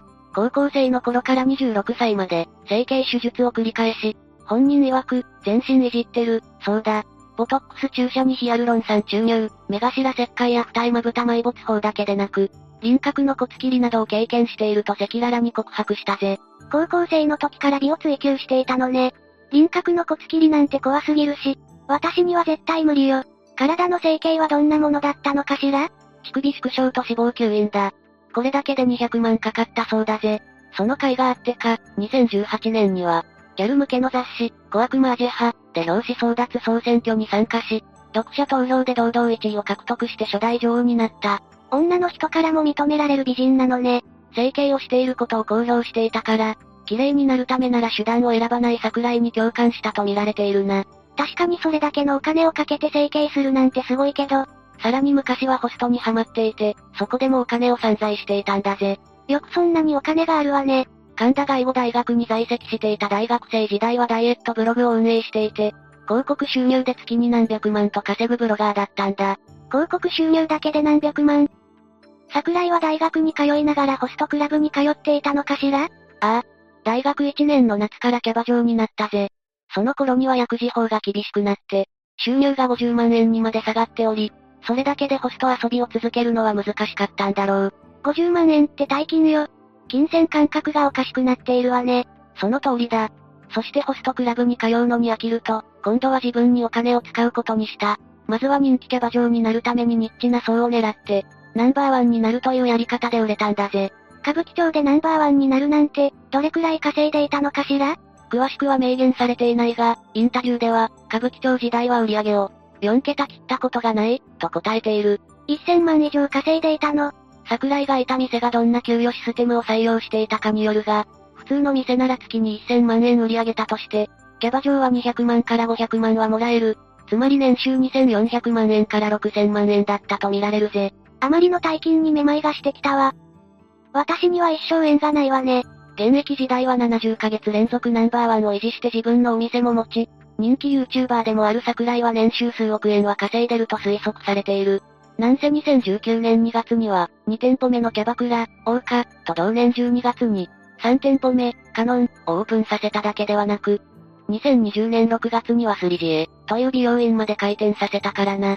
経営者の手腕もあるのね。美も大金も手に入れた桜井はどんな事件を起こしたのかしら？ことの発端は2021年12月、桜井が経営しているキャバクラ店の方針を YouTube で告白したことだった。なんと店の営業を続けると宣言したんだぜ。ええコロナ禍の最中でよく営業しようと思ったわね。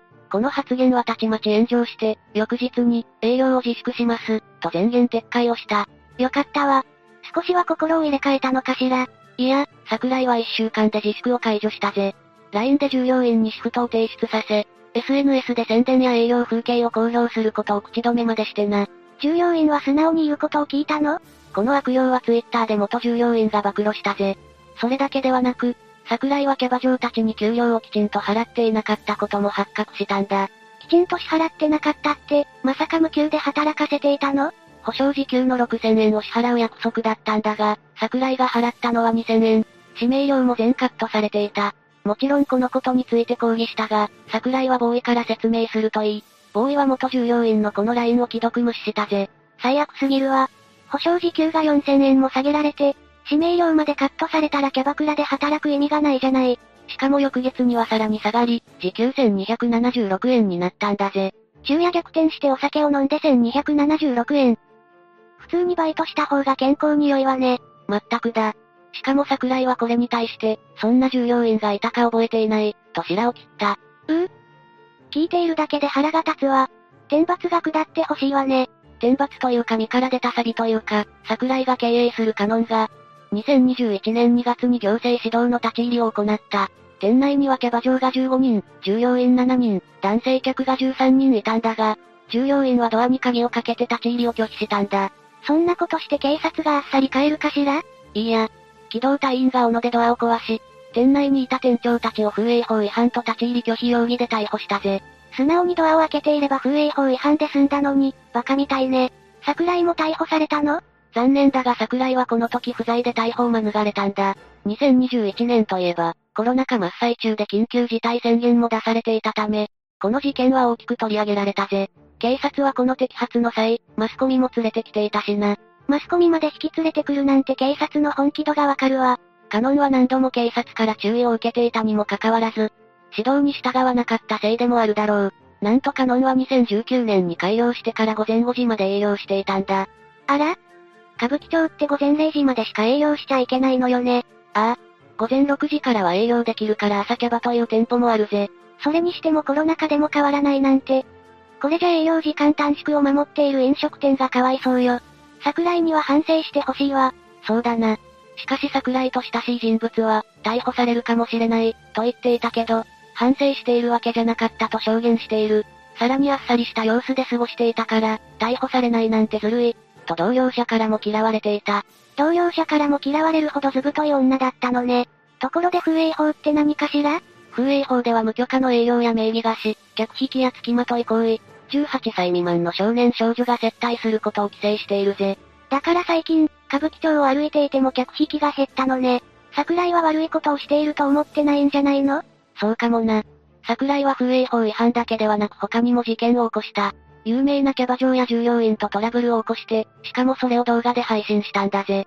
そんなことされたらたまったもんじゃないわよ。関わりたくない人物でもナンバーワンじゃない。そんな桜井だが摘発後に自身のチャンネルで謝罪動画を出した。営業時間内の売り上げだけではお店を続けられる状況ではなく、客の需要もあったため、二度の行政指導を受けたにもかかわらず深夜営業を続けてしまった、とな。だからそんなのどこのお店も一緒でしょ。謝罪になってないじゃない。霊夢の言うことはもっともだ。動画は大炎上して、再度釈明動画を出す事態になったぜ。そこではちゃんと謝罪したんでしょうね。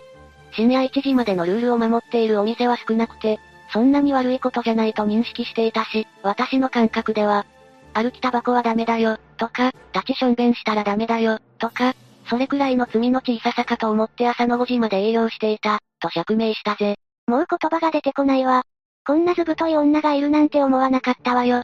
さらにカノンは潰すことになると思うけど、インスタや YouTube は続けていきたいと宣言した。え？え私だったら自責の念と恥ずかしさで表に出てこれないけど、もちろん公開した動画は全て低評価ボタンが押されていたし、SNS でシャンパンを開ける姿が流出して批判の声がさらに強まったぜ。こうして騒動が沈静化することはなく、結局、カノンと大カノ2店舗の社長を引退することになった。引退したところで反省しているとは思えないのだけど、その後はおとなしくしていたのかしら？いや、騒動はこれだけに収まらなかった。次は摘発の3ヶ月後に事件が起こったぜ。今度は、小川エリ、通称エンリケという、名古屋の老舗高級キャバクラの元ナンバーワンキャバ嬢とトラブルを起こしたぜ。エンリケは、3日で2億5千万を売り上げた日本一のキャバ嬢だ。3日で2億5千万日本経済をバリバリ動かしているじゃない。現在は引退して YouTuber の他に実業家としても活動しているぜ。エンリケとの間にはどんなトラブルがあったのかしら？桜井とエンリケのトラブルは5月11日に判明した。エンリケは、桜井ののかを呼び出してガチで説教した、と報告したんだ。ガチで説教って、一体何があったの？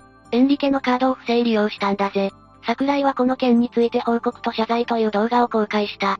人のカードを不正利用するなんて説教じゃ済まないでしょ。経緯が知りたいわ。12月に桜井の店に訪れた際、エンリケは店内で自分の財布を落としたんだが、それに気づかず店を後にしたんだ。普通すぐに財布を届けるわよね。だがそれを発見した従業員が、財布に入っていたクレカを約100万円分、不正利用して、キャバクラやホテルに使い込み、財布はどこかに捨ててしまった。お客様の財布を届けもせず、散財する従業員がいる店には絶対行きたくないわ。それだけではなく、過去には、別の従業員が客のクレカを不正利用したこともあったそうだ。エンリケは自分の財布を盗んだ従業員をクビにするべきだと桜井に忠告したぜ。首どころか逮捕案件だと思うけど、桜井はなんて返答したの？桜井は、ごめんなさい。うち辞めさせられないんです。うちみんなそういうことするんです。みんなそういう人ばっかりだから、首にしたら全員辞めなきゃいけないんで、と返したぜ。たくさん犯罪者が集まるお店なんて怖くていけないわ。ネットでは桜井に対してバッシングが相次ぎ、それに焦ったのか自分のツイッターで、問題の従業員は解雇しました、と報告した。エンリケは警察に被害届を出さなかったの？そのようだな。桜井はこの事件のお詫びと称して、エンリケの店で200万円のシャンパンをおろしたぜ。一応倍額を使ったのね。これで仲直りかしら？仲直りどころか、5月14日に、この騒動のせいで YouTuber の仕事に影響が出た、と Twitter で愚痴をこぼしたんだ。撮影済みの企業案件の動画がなしになったことを報告して、別に私が犯罪を起こしたわけでもなければ、詐欺行為を働いたわけでもなく、私が誰かに迷惑をかけたわけでもないのに、炎上したってだけでダメなんだって、と言い放った。反省の色がゼロじゃない。ここまで来ると怒りが湧いてくるわ。すっきりしないよな。だがついに、桜井にも逮捕の手が伸びたんだぜ。桜井は2021年5月18日に自身が経営するキャバクラで、2回目の摘発を受けることになる。警視庁は風営法違反の疑いで桜井と従業員男性を逮捕したんだぜ。また営業時間を破ったのかしら？懲りない女ね。今回はキャバクラの無許可営業で逮捕された。無許可営業？警察に届け出をせずに営業していたということかしら実質的な経営者である桜井が男性従業員の名義で店を運営していたんだ。ちなみにこの違法営業では約8億4千万を売り上げている。まっとうに営業していたらよかったのに呆れるわ。この件で男性従業員は容疑を認めたんだが、桜井は否認したぜ。往生際が悪すぎるわ。本当に悪質ね。残念ながら、無許可営業と名義貸しは割とよくある話なんだ。どうしてそんなことをするの？自分の名義でやればいいじゃない。過去に犯罪を犯して代表になれないとか、深夜営業をしたいが自分が捕まるのが嫌だとか、くだらない理由が多いんだぜ。捕まりたくないなら真面目に生きなさいよ。桜井はどうしてそんなことをしたのかしら？私は時間外営業をしていて、警察への出頭も多いので、手間だと思った、と供述した。ずっと話を聞いているけど、この女、一度も反省していないわね。そうだな。この逮捕を受けて他の詐称も明らかになったぜ。これ以上詐称していたことがあるの？桜井は1996年生まれと自称していたが、実際には32歳だと報じられた。夜の世界でサバを読むのは珍しくないが、5歳も詐称していたんだ。池上理恵も本名ではなく、報道では、渚理恵になっており、結婚していたことも発覚した。すごいわね。5歳もサバを読む勇気はないわ。さすがにもう表には出れないんじゃない？出たぞ。40日間の逮捕交留の後、動画で視聴者に対して無期限休止すると公表して、再開のめどは立っていないが、必ず戻ってきたいと言ってのけたぜ。摘発後からずっと怖かったから逮捕されてスッキリしたとも言っている。スッキリって何よ？さすがにおかしすぎるでしょ。そして釈放から1ヶ月経つと、会社の偉い人からもうプッシュされた、ので活動を再開し、判決を待つ間、ファンのために YouTube を続けることを決意した。旦那さんは何も言わなかったのかしら？旦那とはこの期間中に離婚している。これについてもスッキリしたと語ったぜ。勝手にスッキリしすぎじゃない。判決はどうだったの ?9 月1日の初公判で、起訴内容を認めて、歌舞伎町ルールに従ってしまった、と供述した。東京地裁は9月8日に、相当期間にわたり無許可で他社の名義を借りて、キャバクラを2店経営して大きな利益を上げており、大胆かつ悪質な犯行である、と述べて、懲役6ヶ月、執行猶予3年と罰金100万円、さらに追徴金4034万円の有罪判決を下したぜ。実刑じゃないのは納得いかないけど、それだけお金を支払うことになったらさすがに反省したんじゃない？ところが桜井は判決を受けた同日に YouTube で動画を公開した。内容は9月1日の初公判の時に、撮影されたもので、裁判の日の1日に密着して全てを語ります、とタイトルをつけたぜ。桜井は動画で、結構撮られたね。死ぬ。大丈夫かな、と述べたが、離婚する際に元夫から慰謝料5000万円を要求されていたことを告白して、それを考えると4200万円だったから800万円得したし、離婚できてなおかつ5000万円もかからなかったので、私としては大満足な結果です、と述べた。桜井は今何をしているの？複数人から借金をして返済のためにキャバクラに復帰したぜ。7つ目、福岡スナックママ連続保険金事件。福岡スナックママ連続保険金殺人事件とは、1994年から2001年にかけて、一人の女性が多額の保険金を目当てに夫を殺害した事件のことだ。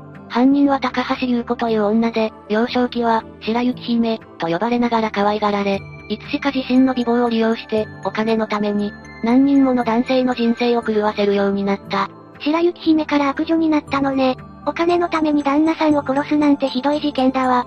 しかも連続ってことは、被害者は一人じゃないの？ああ、被害者は二人いるぜ。もう少し詳しく解説するぜ。よろしくお願いするわ。事件が発覚したのは2004年7月22日のことだ。当時49歳の高橋が、詐欺事件で逮捕されたことがきっかけだった。高橋は自身が経営するスナック店にやってくる。複数人の男性と肉体関係を持ち、家族に私との関係をばらす、と彼らに脅しをかけて、現金数百万円を騙し取った疑いで逮捕された。この逮捕がきっかけで、事件の詳細が分かったのね。その通りだ。この逮捕は福岡県警によるもので、過去に彼女の周りで不審死が相次いで起きたことを、追求することが目的でもあったんだぜ。詐欺でお金を騙し取るような女の周りで相次ぐ不審死なんて、警察じゃなくても怪しむわ。まず最初の被害者 Y さんは、高橋の二人目の夫で工務店を経営していた。Y さんは1994年10月に、福岡県粕谷郡にあった、事務所兼自宅の居間で、死亡しているのが発見された。Y さんの腹や腰には刺し傷があり、そばには包丁が落ちていた。自殺の際に見られるようなためらい傷がなく、不審な点はいくつかあったが、Y さんの死は自殺として処理され、高橋は約1億6000万円もの死亡保険金を手にする。不審点があるのに自殺と判断されるのはおかしくないかしら。何か理由でもあるの ?Y さんには自殺する動機があり、過去に数回の自殺未遂を起こしていたんだ。だから借金苦を理由にした自殺と判断されたんだぜ。そういうことだったのね。もう一人の被害者はどんな人なの？次の被害者は T さん。高橋の3人目の夫だぜ。彼は2000年11月22日、福岡市南区の自宅の浴室で、死亡しているのが発見された。こちらは事故死として処理されたんだ。今度は事故死として処理されたの ?T さんの死には不審点はなかったのかな？殺人事件と思われる証拠は見つからなかったんだ。そして T さんにはなんと総額1億3800万円もの保険金がかけられていたんだ。しかも、受取人は高橋が指定されていたぜ。普通じゃないわね。事件の匂いがプンプンするし、怪しまれるのも仕方ない気がするわ。だが、T さんは持病の糖尿病を隠していたとして、保険会社は支払いを拒否。高橋が手にしたのは、郵便局の簡易保険金約2700万円のみだった。これを不服として、高橋は保険会社に対して、8000万円の支払いを求めて提訴する。病気を隠していたらそうなるよね。保険金が入ってこなかったのは高橋も予想外だったのかな？この提訴が県警の耳に入り、二人の死亡には高橋が関係しているのではないかと考えられたんだ。そして二人の不審死について追及を続けていたところに、高橋の詐欺事件が発生した。逮捕にこぎつけて取り調べをしたのね。ああ、取り調べには嘘発見器まで使用されたようだ。その結果、高橋はこの二人の死亡について自供を始め、自分が二人を殺害したと犯行を認める。とんでもない悪女じゃないの。相当お金に執着してるみたいだったけど、貧しい家庭で育ったとか何か生い立ちに原因があるのかな？高橋は非常に裕福な家庭に生まれ、両親は福岡市近郊の炭鉱の町として栄えた粕谷郡締め町で靴屋を営んでいて、商売上手で地主でもあるんだ。何不自由ない暮らしで、両親は子供に甘かった、と言われる家庭で育ったようだ。特に母親は、炭鉱の町には似合わないほど垢抜けた女性で、地元でも目立つ存在だった。まるでそれを受け継いだかのように、高橋は恵まれた美貌を持ち、とても可愛らしく綺麗な白のワンピースを着ていたので、周りからは、白雪姫、と呼ばれていた。地主の子供で、母親譲りの美貌を持って、それだけで今後、幸せな生活を送れそうだけど、逆に甘やかされすぎてぐれたとか？いや、母親は相当教育には熱心だったようだ。特にピアノの習い事に力を入れていた。そして高橋は小学校からピアノを習って中高一貫のミッションスクールに進学し、高校生になると月に数回東京のピアノレッスンに通っていたんだ。福岡から東京って1往復だけでも結構な金額かかるわよね。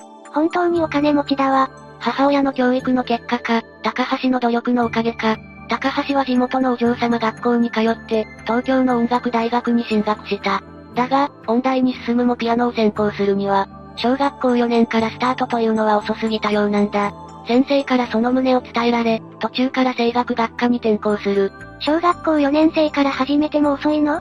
ピアニストを目指していたのかはわからないけど、プロへの道は厳しいのね。これが高橋にとって初めての挫折だったのかもしれないな。そんな高橋だったが、大学ではそれはモテたそうだ。やっぱり学生時代でもモテるんだね。東京ではどんな出会いがあったの？高橋が大学2年の時、早稲田主催の銀座でのダンスパーティーが開催されて、そこで最初の夫となる S さんに出会ったんだ。彼はいわゆる資産家の息子だった。高橋に一目惚れした S さんは高橋に猛烈なアピールをして、高橋と交際が始まった。大学を卒業して1年後には両親の反対を押し切って結婚し、結婚式は300人以上が出席する盛大なものになって、多くの友人や知人に祝福され、福島県郡山市にある S さんの実家の近くで新婚生活が始まったぜ。このまま行けば順風満帆な人生を送れそうなものだけど、そうはならないのよねああ。この辺から裕福な家庭で甘やかされて育ったお嬢様である。高橋の悪い一面が露呈していく。結婚相手もお金持ちなのに、不満があったのかしら。結婚から約1年後に長女が誕生してから、高橋は福岡に帰省するようになっていった。さらに郡山での生活に馴染めず、義母との折り合いも良くなかったんだ。ズーズー弁が移る、と親戚付き合いも避けるようになり、結婚から2年後、S さんに包丁を突きつけながら、この結婚は失敗だった、と言い高橋は実家に帰ってしまったぜ。育児のために帰省するのはわかるけど、高橋は周囲に満足できなかったのね。それでも S さんは高橋を愛していたのだろう。福岡についていき、2年間の制限をつけて高橋の実家で暮らすようになった。この頃には二人の間に長男が誕生したため、高橋の両親が頭金を払う形で実家の近くに家を購入する。だが、夫は高橋の親に家を購入されたことや、慣れない土地で過ごすストレスでギャンブルに走るようになってしまった。福岡まで一産の愛情の深さを感じるけど、ストレスでギャンブル依存症。ギャンブル依存症は治りにくいって聞くわ。まさか借金してもギャンブルを続けたの？その通りだ。サラ金から多額の借金をして、借金取りが家にやってくる日々に高橋は限界を迎え、1985年10月に離婚する。残った借金に関しては、高橋の父親が肩代わりしたようだ。その後、高橋は地元でピアノ教室を始めて暮らしていた。S さん、借金を残していったんだね。どこで二人の結婚生活の歯車が狂ったんだろう。もともと結婚に向いてなかったのかな？それで、高橋はピアノ教室を開いて真面目に働くようになったの？いや、この一件で高橋はお金に執着するようになり、生活も派手になっていったそうだ。そして離婚から約2年後、最初の殺人の被害者となる Y さんと出会う。Y さんは一人目の保険金殺人の被害者よね。どんな人だったの？購入した家の設計建築を担当していた建築士だ。だが、二人は不倫関係だった。彼は結婚していて三人の子供がいたが、家族や妻の反対を押し切って高橋と結婚する。役立つ婚ってやつだな。それだけ魅力的な女性に見えたのかしら？ここから悲劇が始まってしまうのよね。その通りだ。結婚後、Y さんは一級建築士の資格を取り、会社を離れて独立し、建設設計事務所を立ち上げたぜ。その事務所は約1億円の費用を投じて、建てられたもので、ここは事務所兼自宅となった。この時ピアノ教室を開いていた高橋は、社長夫人になるからピアノ教室は終わりにします、と生徒と保護者に告げ、マイホームを手放して Y さんの事務所兼自宅に引っ越したぜ。さらに1992年には二人の間に二人の女児が生まれて、3年後には長男も誕生している。だが高橋はこれまで以上の散財や、融資の際知り合った銀行マンと不定行為までするようになった。社長夫人になるから、ってわざわざ言っちゃうあたりが、プライドの高さを感じるわ。Y さんからは高橋を大事にしている気持ちを感じるけど、高橋からは家庭を守る意志のようなものがまるで感じられないわね。どこまでも夫や子供にも不誠実な人間だわ。だが、金銭的に余裕だった生活は日本のバブル崩壊によって、すぐに終わりを告げたぜ。Y さんの会社の経営が悪化する中、Y さんの取引先も相次いで倒産し、1億円の負債を背負ってしまうんだ。1億円の負債って相当よね。1億で建てた豪邸を売っても返済しきれないわ。何より、お嬢様の高橋は借金をしている状況に、耐えられないんじゃないかしら。その通りだ。生まれつき裕福な家庭で育った高橋には耐え難かったんだろう。生活レベルを落としたくない高橋は、あんたが死ねば借金を返せる、と Y さんに何度も告げたようだ。そして Y さんは追い込まれて、二度、車の中で排気ガスでの自殺を図ったんだ。あろうことか高橋は、未遂で終わった Y さんに、なぜ死ななかった、と責め立てた。ひどい話だわ。自殺を止めるどころか、死ななかったことを責められるなんて、愛する妻に死を望まれるなんて辛いわよ。Y さんの悲しみは計り知れないわ。一方高橋は、長男の家庭教師として雇っていた九州大学院生と、不倫関係を持っていた。彼は高橋にプロポーズするほど好意を抱いていて、高橋は彼に、頼めるのはあなたしかいない、と訴え、Y さんを自殺に見せかけて殺害する計画を練らせたんだ。家庭教師とも不貞行為をしてた上に Y さんの殺人計画を作らせるなんて、卑怯で残忍よ。そして計画は決行されることになった。事件の内容は前述した通りだ。Y さんに睡眠薬入りウイスキーを飲ませ、寝ているところを包丁で刺して滑腹自殺に見せかける。利用した軍手などの処分は家庭教師の彼に任せたそうだ。部屋には借用書をばらまき、用意周到に Y さんの自殺現場を作り上げたぜ。自殺未遂の事例もあったことで、借金苦を理由とした自殺として処理させて、多額の保険金を受け取ったのね。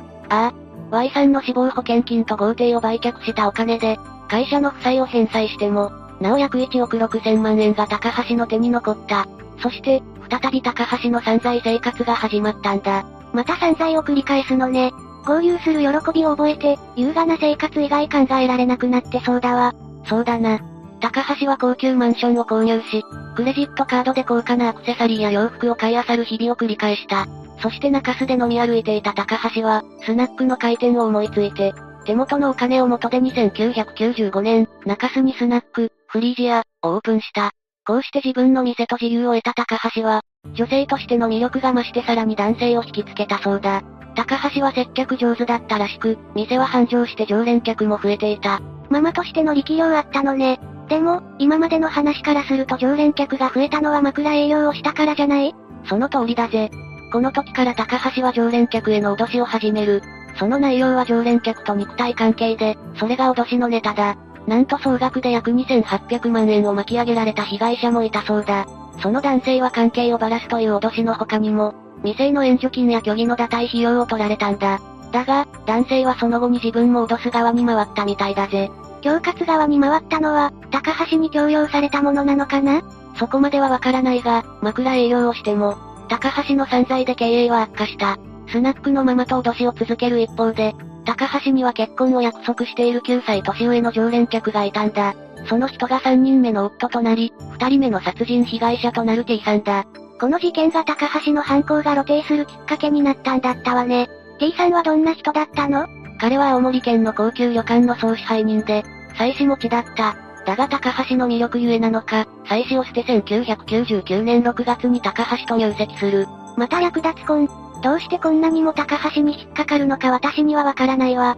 T さんについては、結婚後に親会社が倒産して職を失ったんだ。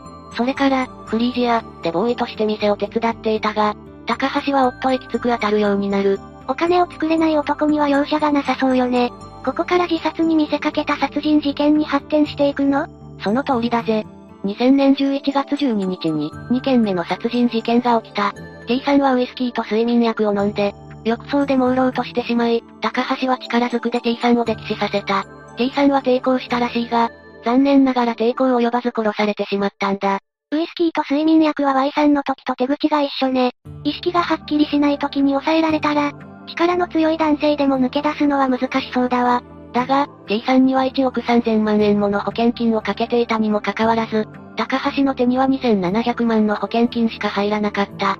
高橋は保険会社に抗議し、そのことで警察に不審に思われてマークされたんだ。それで罪が露呈したのよね。計画殺人は衝動的な殺人より罪が重いって聞くけど、高橋はどんな刑罰を受けることになったの？結果から言うと無期懲役になった。福岡地裁で行われた公判で高橋は、私は全てを認めています。本当に申し訳なく、死刑になっても構わないと思っています、と涙ながらに語ったぜ。本当に反省したのかしら？どうだろうな。後の公判では、Y さんの殺害について、任せてください、と言われた。私から、殺してくれ、と依頼していません、と家庭教師に罪をなすりつけたんだ。さらに T さんの殺害に対しては、私が湯の中に沈めたというのは事実に反する、と否認した。それでも福岡地裁は2件とも高橋の計画殺人として無期懲役判決を下したぜ。高橋は不服として控訴したが棄却され、2011年4月26日に無期懲役が確定したんだ。全く反省してないじゃない。最後の最後まで卑劣な女ね。それに判決は無期懲役って、極刑になってもおかしくないと思ってたんだけど。そうだな。共謀していた家庭教師には懲役3年6ヶ月の判決が下されるが、全く証拠がないと逆転無罪となる。計画を立てたのは家庭教師だったわね。彼にも罪はあると思うのだけど、証拠が見つからなかったのは悔しいわ。この事件は、2022年3月22日に、人気テレビ番組、ザ・世界仰天ニュースで取り上げられた、その時のネットの反応を紹介するぜ。つい最近取り上げられたのね。どういった反応があったの？無罪じゃダメだろ真実知ってるのに黙ってるのだって罪だからな。家庭教師が無罪。こいつが早く通報していれば、最初の殺人から回避できたのにやはり霊夢も疑問に思ったように、家庭教師が逆転無罪を勝ち取ったことに異を唱える声が多かった。凶暴を持ちかけられた時に、誰かに相談していれば、Y さんは被害に遭わなかったかもしれないからな。そうよね。一人の命を救えたかもしれないし、その後の高橋の強行もなかったかもしれないわ。でもどんなに願っても二人の命は戻ってこないわね。家庭教師には罰が与えられなかったけど、罪の意識が残っていることを願いたいわ。八つ目、秋田キャバ嬢殺人事件。まずは事件発覚となった、2013年5月29日の時点に遡るぜ。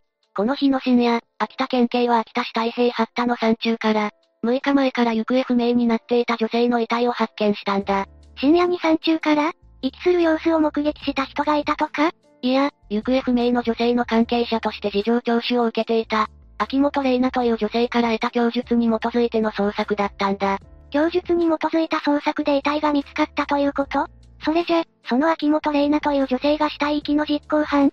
ああ、秋田中央署は2013年5月29日に、死体遺棄容疑で秋元玲奈容疑者を緊急逮捕したんだが、この時秋元容疑者と共に逮捕された人物がもう一人いたんだ。もう一人？それは誰？それを語る前に、遺体で見つかった被害者について、説明する必要があるんだぜ。その日遺体で見つかったのは、当時22歳の愛さんという秋田市内在住の女性だったんだ。そういえばさっき、遺体で発見される、6日前から行方不明になっていたと言ったわよねああ、愛さんは2012年5月にオープンした、レジェイラという店名のキャバクラに勤めていたんだが、2013年5月22日の夜に、店に出勤したまま行方不明になったんだ。5月23日の夜になっても店に出勤せず、自宅にも戻ってこない娘を心配した愛さんのご両親は、5月23日のうちに最寄りの秋田臨港署に、娘が帰宅しないと相談していたそうだ。ん？でも連絡が取れなくなって実質丸1日程度でしょ？相談に行くにしても、割と早い方よね？それには理由があるんだ。実は愛さんは持病の糖尿病の関係で、1日数回のインシュリン注射が絶対に必要だったから、それを忘れて連絡をよこさない娘ではない、という確信がご両親にはあったんだと思うぜ。なるほどね。そもそも愛さんは運転免許を持っていなかったから、毎日、家族が運転する車で店に出勤し、帰りは翌日の未明になるので店の従業員に送ってもらったり、非帰客からタクシー代をもらって帰宅していたが、23日はそのどちらでもなかったそうなんだ。愛さんは源氏名を神月リーと名乗り、指名ランキングで常に1、2を争う人気で、地元秋田の情報誌の表紙やグラビアを飾ったこともあったそうなんだ。売れっ子だったというわけね。だからこそ、自分から、しかも病気のことも棚上げして失踪する理由はない、と周囲も考えたんだろう。愛さんの両親から相談を受けた秋田臨港署は、翌日の24日、レジェーラの男性店長と、同僚の秋元容疑者に愛さんの行方を知りませんかと尋ねたそうだ。それで秋元容疑者も男性店長も、店が終わった後、一人で帰りましたよ。昨日出勤しなかったので心配していました。と答えたらしい。しかし、この24日の夜、店長と秋元容疑者は、レジェーラには出勤せず、行方をくらませてしまったらしいんだ。警察が訪ねてきてすぐに失踪？ああ、さらに逃走の軍資金代わりにするためか、前日の売上金5万円弱も消えていたそうだ。そこで秋田中央署が、レジェーラの実質的な経営者男性からの届け出を受けて、男性店長を得意行方不明者として全国に手配したんだ。得意行方不明者？ざっくり言うと、何らかの犯罪によって生命や身体に、危険が生じているかもしれない人物、ってことだな。なるほど。それで二人が行方をくらませた24日の翌日である25日になって、仙台市泉区内で秋元容疑者が運転する軽乗用車に、男性店長が乗っているのを宮城県警の警察官が発見。直ちに宮城県から秋田県内に身柄を移し、まずは男性店長を5月26日に、売り上げを持ち逃げした業務上横領容疑で逮捕したんだぜ。愛さんの遺体遺棄を秋元容疑者が自供したのは、それから3日後だったということねうん。愛さんの遺体が発見された29日になって、秋元容疑者がレジェイラから直線距離で約12キロ離れた山中に、死体を遺棄したことを供述したことで、一気に事件は動き出したんだ。ということは、愛さんの事件に関与したもう一人の人物って男性店長？ああ、レジェイラの店長は神山達也、当時26歳。宮城県仙台市の出身で、自分では司法書士を目指していたこともあるが、東日本大震災を機に秋田に来たんだ、と話していたようだ。秋田に来てからは何をしてたの？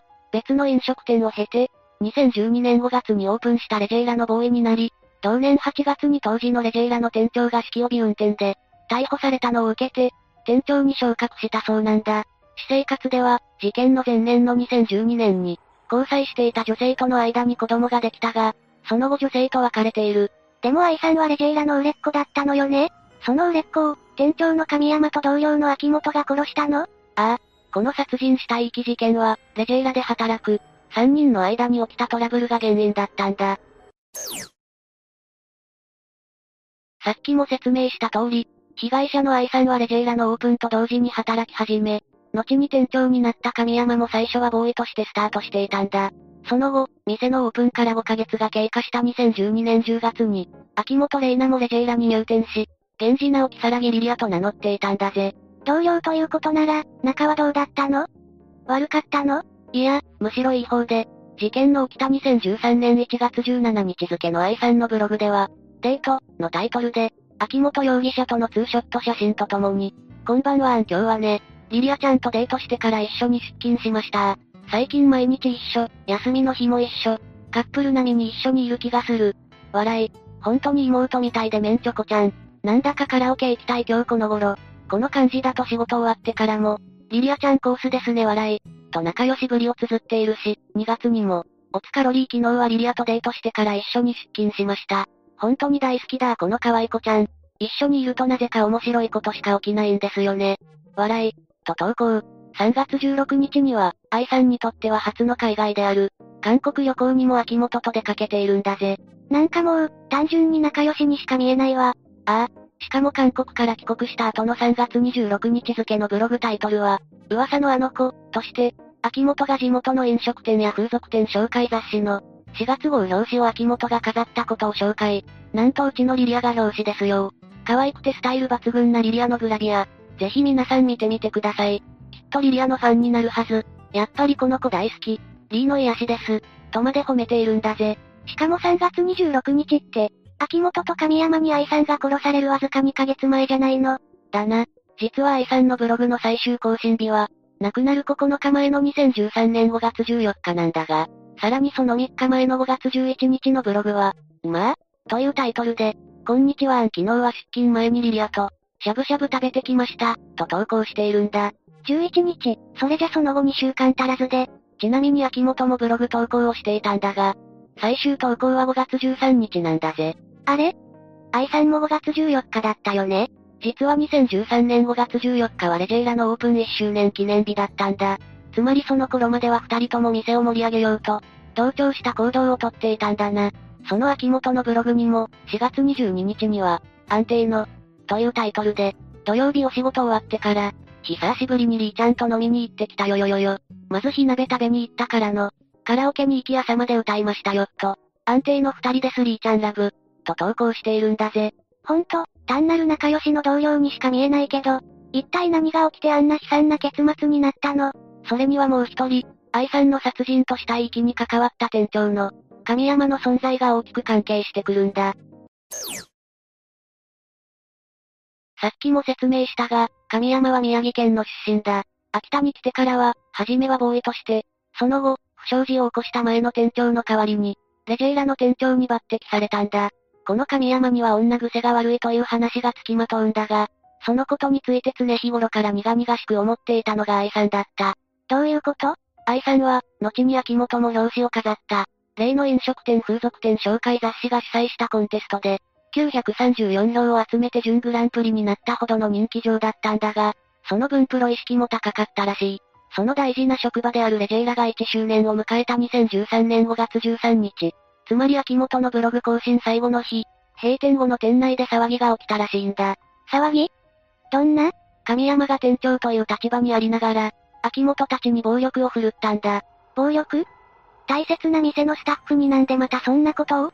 実はこの頃、神山は店に新しく入った女の子に、手を出していたみたいだが、その子は愛さんのいとこの友人で、愛さんが入店の手引きをしたそうなんだ。しかし、その一方で神山は、3月頃からは秋元とも交際を開始しており、この頃にはほぼ同棲状態だったものの、新人の子に気持ちが動いた神山は、強引に同棲していた家を出て行ったらしい。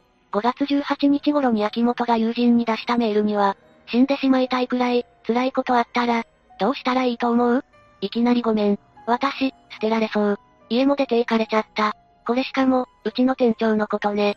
と書かれていたそうだ。しかもメールの続きには、今はどうでもいいから戻ってきてほしい。本当は店にも行きたくないし、今、こいつのためにできることは、仕事しかないから、とも書かれていたらしい。うわ、女癖が悪くて、しかも別れ際も汚い男って最悪じゃない。しかもレジェイラには、従業員同士の恋愛禁止、というルールがあるにもかかわらず、新入りにちょっかいを出したり、二股をしようとする店長の神山の行為は、愛さんからすると許しがたいものがあったんだろう。1周年記念の日の暴力沙汰や、神山が複数の従業員に手を出していることを、レジェイラの実質的経営者の男性に洗いざらいぶちまけたんだ。さらに神山にも直接、自分が入店を進めたいとこの友人に手を出すな、と警告。秋元にも、職場の雰囲気が悪くなるから店長と別れた方がいい、と忠告したため、あれほど仲良しだった二人の間に亀裂が入ったようだ。だけど、それは愛さんが秋元のことを、おもんばかったからの言葉だったわけでしょ？実際、暴力まで振るわれてるわけなんだし。だが恋は盲目の言葉通り、秋元は愛さんがレジェイラの経営者に垂れ込んだことで、恋人の神山が経営者から叱責され殴られたことを恨みに思ったらしく、事件の直前には言い争う愛さんと秋元の姿も、目撃されていたそうだ。さらに元同僚には絶対リー潰してやる。生きてきて初めてこんなに人に裏切られた。殺してやりたいくらい。と LINE していたそうなんだぜ。うわぁ、何それ逆恨みじゃない。一方、神山は神山で、愛さんの告げ口で地域でも顔の広い経営者に睨まれることとなり、店長の座も危うくなったと逆恨み、なんとか愛さんを店で孤立させて、退店させる方法はないかと探ったものの、人気人望ともにあった愛さんを前に、なすすべがなかったようだ。そこで神山は、秋元に20日の夜に、リー潰して一緒に飛ぶか？とメール。それを受けて21日夜、秋元被告は、どんな結末になってしまっても、私はあなたについていくから、と返事をしたそうだ。そして翌22日、秋元は同僚から睡眠導入剤14錠を入手し、神山に渡したんだが、その夜、神山は秋元が入手した睡眠導入剤を、接客中の愛さんの飲み物に混ぜたんだ。そして、日付が変わった23日未明、神山は秋元と愛さん、そして自分の3人だけになるために、ボーイに他の従業員を家まで送るよう指示、睡眠導入剤の影響でソファーで、うつ伏せになって眠っていた愛さんの首を、背後からビニール紐で締めた。しかしその時、愛さんは抵抗して立ち上がったものの、そのまま締め続けた神山の手にかかり、窒息したそうだ。なんてむごいことを。そして、秋元に命じて用意させていた毛布に愛さんをくるむと、その遺体を林道脇に捨て、愛さんの携帯電話も同様に処分したそうだ。ちなみに発見された時の愛さんは店用のドレスを着たままだったぜ。しかし、そんな幼稚な隠蔽工作までしたものの、24日に警察の聞き込みを受けたことで二人して失踪。神山の地元である仙台で身柄を確保され、秋田に移送されたんだ。秋田中央署での取り調べの後、死体遺棄容疑で逮捕されていた秋元と神山は、6月8日に殺人容疑で再逮捕されたんだが、この時点では神山は、殺人容疑について肯定も否定もしない。秋元は殺害現場にいなかった、と供述。それに対して秋元は、事件への関与は認めたが、神山が殺した、と話していたそうだ。殺人容疑ということは、当然立件されて裁判員裁判になったのよねああ、秋田地裁での裁判は2014年7月22日に始まったんだが、その初公判で神山は間違いありませんと認め、また秋元も死体遺棄は認めたものの、殺害については自分は主犯ではなく、幇助だと思います、と否認したんだ。これに対し検察側は、殺害の実行は神山が行ったものの、秋元も遺体を包む毛布を準備したり、殺害行為を容易にするための睡眠導入剤を入手したりしており、愛さんの遺体も神山と共に運んで遺棄していることから、殺人の共謀共同正犯が成立するとしたんだ。当然秋元の弁護側はそれを否定したのよね？ああ、7月28日に開かれた第5回公判での秋元への被告人質問で、検察側はなぜ神山に睡眠薬を渡したのかと尋ねた。それに対し秋元は眠らせるという睡眠導入剤の効果がわからなかった。風邪薬と一緒だと思ったと答えた。しかしその後に続いた。なぜ殺害を止めなかったのか。という質問には無言の後、わかんないです。と答えるにとどまったんだ。さらに神山の指示通り、自宅から持ち出した毛布をすぐには渡さなかったことについて問われると、弁護側に対してはその理由を、本当に殺害するんじゃないかと思い、忘れたふりをした、と言ったものの、検察側には、店で寝泊まりするための毛布だと思い、営業中は必要ないと思った、と矛盾する答えを述べているんだ。なかなか苦しい言い訳にしか聞こえないような。それに対して続く第6回公判では、検事による取り調べの録画映像が証拠として採用され、裁判員らに提示されたんだ。録画されたのは、秋元が死体遺棄容疑で逮捕された。翌日の2013年5月30日のものだ。傍聴席には音声だけが流されたものの、その中で秋元は、殺すしかなかった。殺害は二人で決めた。睡眠薬の使用は自分が提案した。などと殺害の凶暴性をはっきりと供述。担当検事に公開していないか、と問われると、まあねと答え、さらになぜ、愛さんを殺さずに二人で逃げなかったのか、と聞かれると、そしたらもったいなくない？そしたらリーの思うツボじゃん。リーはうちらを潰したかったんだもん。と答えたんだぜ。はぁ、あ、人一人の命を奪ったことに対して、まあねだの、もったいなくない？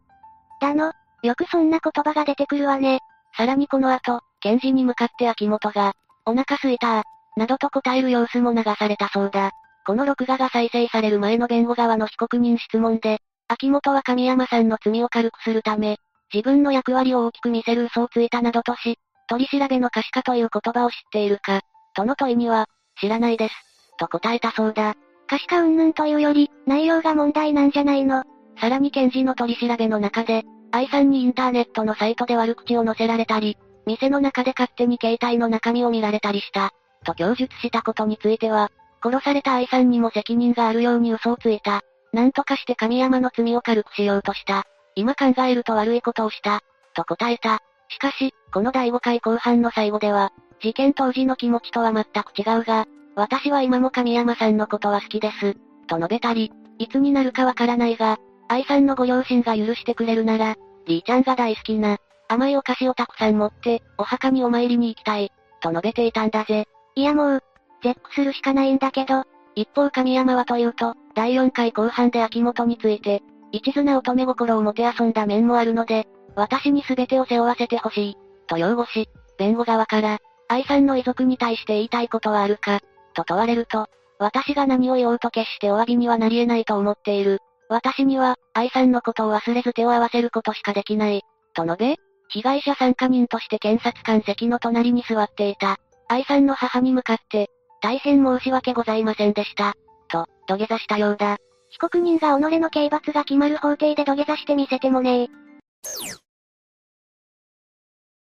そして迎えた2014年7月30日の論告休刑公判で、検察側は神山に懲役20年、秋元に懲役15年を休刑。検察側は論告休刑で、自分の役目は法助に過ぎないとした。秋元の公判での弁解は信用できず、神山と殺害計画を共有し、主体的、積極的に殺害に関与したことは明らか。とし、警察の聞き込み後に二人が仙台に逃亡する際には、売上金だけでなく、店の高級シャンパンまで持ち出していたなど、犯行後の上場も悪いと指摘。それに対し弁護側は、神山に懲役20年、秋元に懲役15年とした検察に対して、神山の弁護側は懲役13年、秋元の弁護側は懲役5年が相当と述べたんだ。ええー、その理由は？実施してもいないのにこの日、秋元は、Do you smile, when you are sad? あなたは悲しい時にも笑ってるの？と書かれた長袖 T シャツで知って、この時、愛さんの父親は被害者参加人として、深い悲しみと苦しみに明け暮れている。第4回後半での神山の土下座は量刑を軽くしようとする。パフォーマンスにしか見えなかった。命をもって償うことを求めます。と意見陳述した。すると秋元は、本当にすみませんでしたと、初めて遺族に向かって頭を下げたそうだ。土下座がパフォーマンスと言われて初めて頭下げた上に、何なの？そのふざけてるのかと言いたくなるような T シャツは、遺族を愚弄してるのかとさえ疑いたくなるんだけど、そして8月5日の判決公判で秋田地裁は、休刑懲役20年の神山に懲役17年、休刑懲役15年の秋元に対し懲役13年を言い渡したんだ。判決理由で裁判長は、逆恨みによる卑劣かつ悪質な犯行と指摘した。その上で秋元に関し、捜査段階では殺害の共謀を供述したものの、裁判では幇助しただけと供述を変えたことに対して、場当たり的な弁解に終始しており、不自然かつ不合理で、信用することはできない、と断罪。その上で殺害準備行為や殺害後の証拠隠滅、逃亡に積極的に関与しており、共謀共同正犯が成立するとしたんだ。9つ目、魚食セレブの SNS 詐欺事件。今回紹介していく事件は、簡単に言うと詐欺事件なんだが、まずはその事件の犯人となった女が何者なのか解説していくぜ。わかったわ。よろしくお願いね。犯人は、バビロンマツコ、という名前で、ツイッター上で、キラキラ女子アカウント、として、セレブな生活を披露していたんだ。その、キラキラ女子アカウント、っていうのは、どんなアカウントだったの？バビロンマツコは、高級料理店での食事や、自身が持っているブランドバッグ、プレゼントをもらったと、高級品などを日頃からツイッター上に投稿し、休日には海外でバカンスを送っている様子も投稿していたんだ。それが、キラキラ女子、と言われるゆえんだな。なるほどね。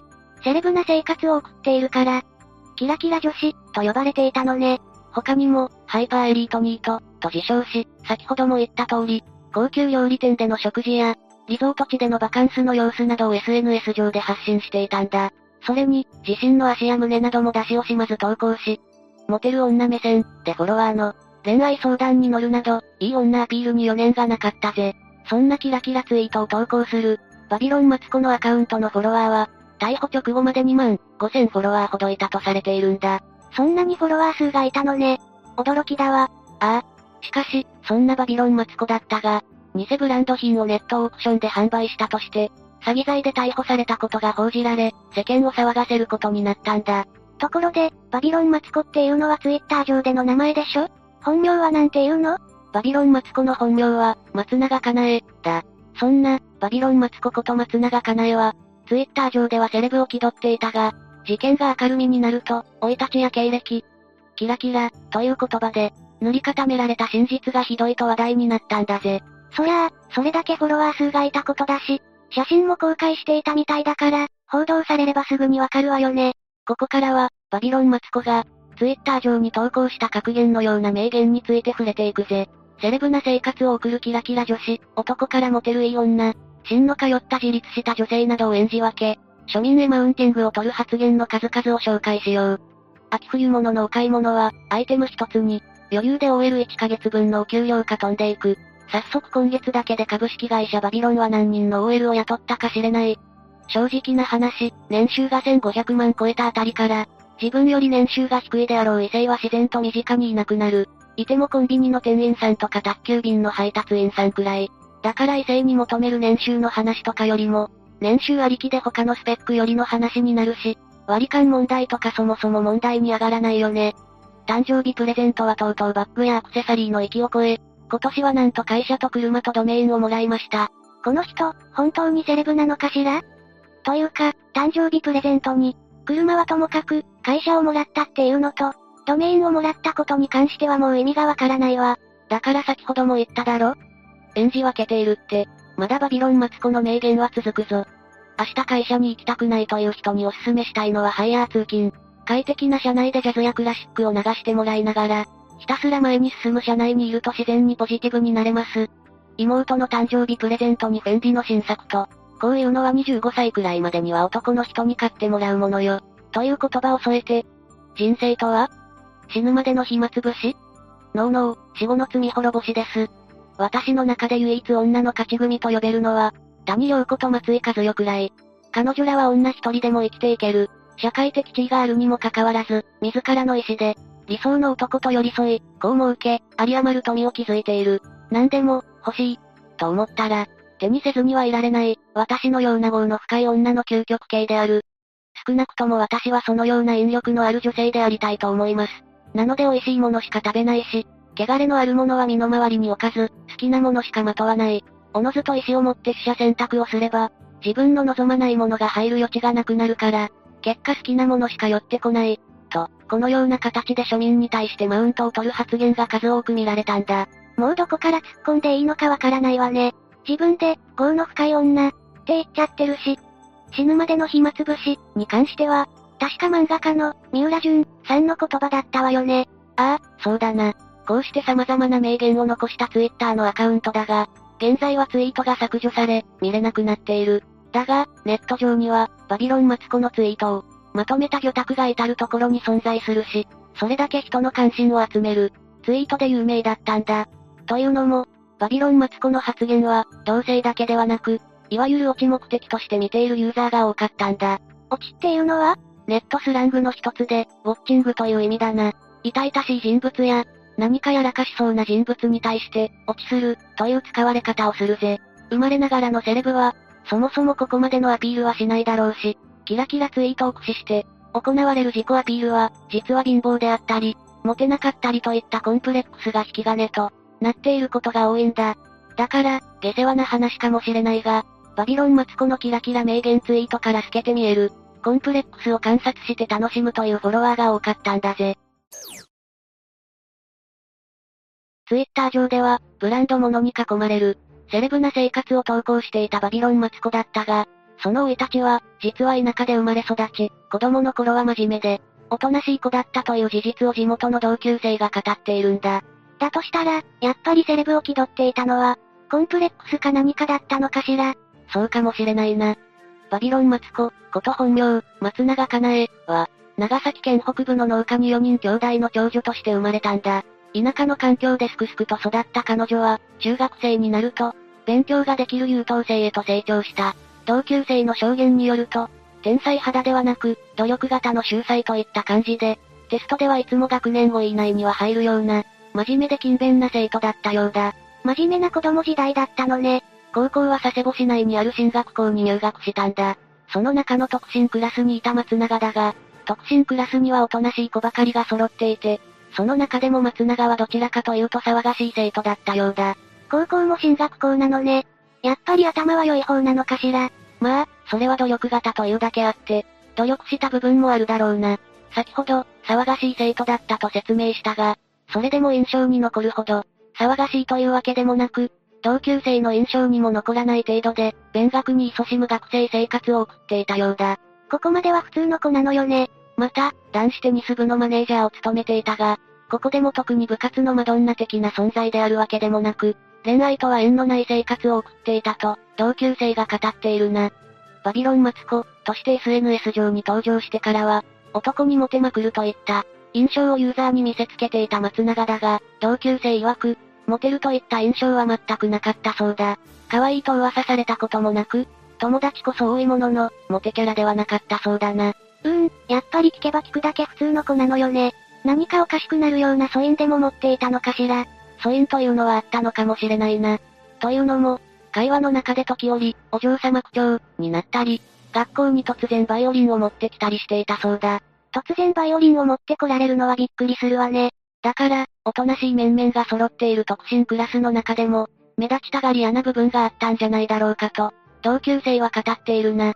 そして、同級生も最初はふざけているだけと思っていたのだが、バビロンマツコとして有名になったことで、彼女は、理想の自分、を演出していたのではないだろうかと思ったそうだ。それは確かにそうね。私も同級生の立場なら、同じことを思いそうだわ。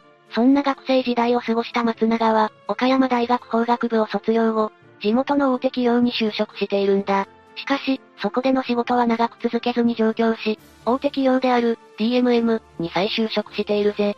そこでは美人広報として、格安シムの案内を行ったりしていたが、逮捕数ヶ月前になると退職し、無職になっていた期間があるようだ。まさにハイパーエリートではないけど、ニートっていうのは本当だったのね。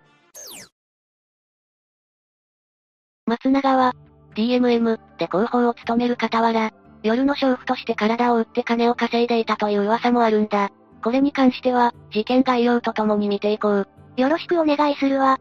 バビロンマツコ、として数万人のフォロワーを集めていた松永は、2015年10月28日、詐欺と商標法違反で京都府警に逮捕されたんだ。容疑は、高級ブランド、カルティエの偽物のブレスレットを正規品と偽って、ネットオークションに出品し、京都市内の43歳の女性に約65万円で販売したというものだ。警察によると、落札したブレスレットを受け取った女性が、箱が粗雑でブレスレットも軽い、として警察に相談、そして事件が発覚したんだぜ。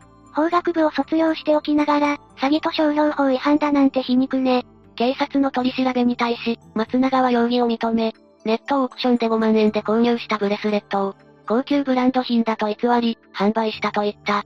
そしてこれまでにも同様の手口で約400万円ほどを稼いでいたと供述したぜ。何もかもネットオークションね。全くもってセレブじゃないわね。被害総額は1000万以上と見て警察が捜査を進めたが、処分保有の在宅扱いで2015年11月18日、釈放されているな。この逮捕により、報道機関が、容疑者の女はツイッター上で、バビロンマツコ、と名乗り、高級ブランド品を買い漁って、高級料理店で食事をしている様をひけらかしていた、と報じたんだ。また、先ほど紹介したセレブツイートの投稿を繰り返していたとも報道されたぞ。どんどん化けの皮が剥がれていくわね。上京後に入社した、DMM では広報を務めていたこともあり、格安 SIM を PR する記事や画像がネット上に拡散されたんだが、逮捕後、dmm.com のウェブページから、画像や記事などが削除されたことで、本人であることが確定づけられたんだ。DMM はいい迷惑ね。さらに、2015年11月10日発売の週刊誌、フラッシュの記事にて、娼婦として金を稼いでいたことがスクープされたぜ。事件の3年ほど前から、都内の会員制デートクラブ、愛人バンク、で働き、男性会員とデートや肉体関係を持つなどして、金銭を受け取る娼婦だったと報じられている。取材に応じた松永の知人によると、自分にはリッチなスポンサーがいると言っていたが、それも嘘だと思います。と暴露されてしまっているぜ。なんだか、セレブとは麻薬の位置にいるようね。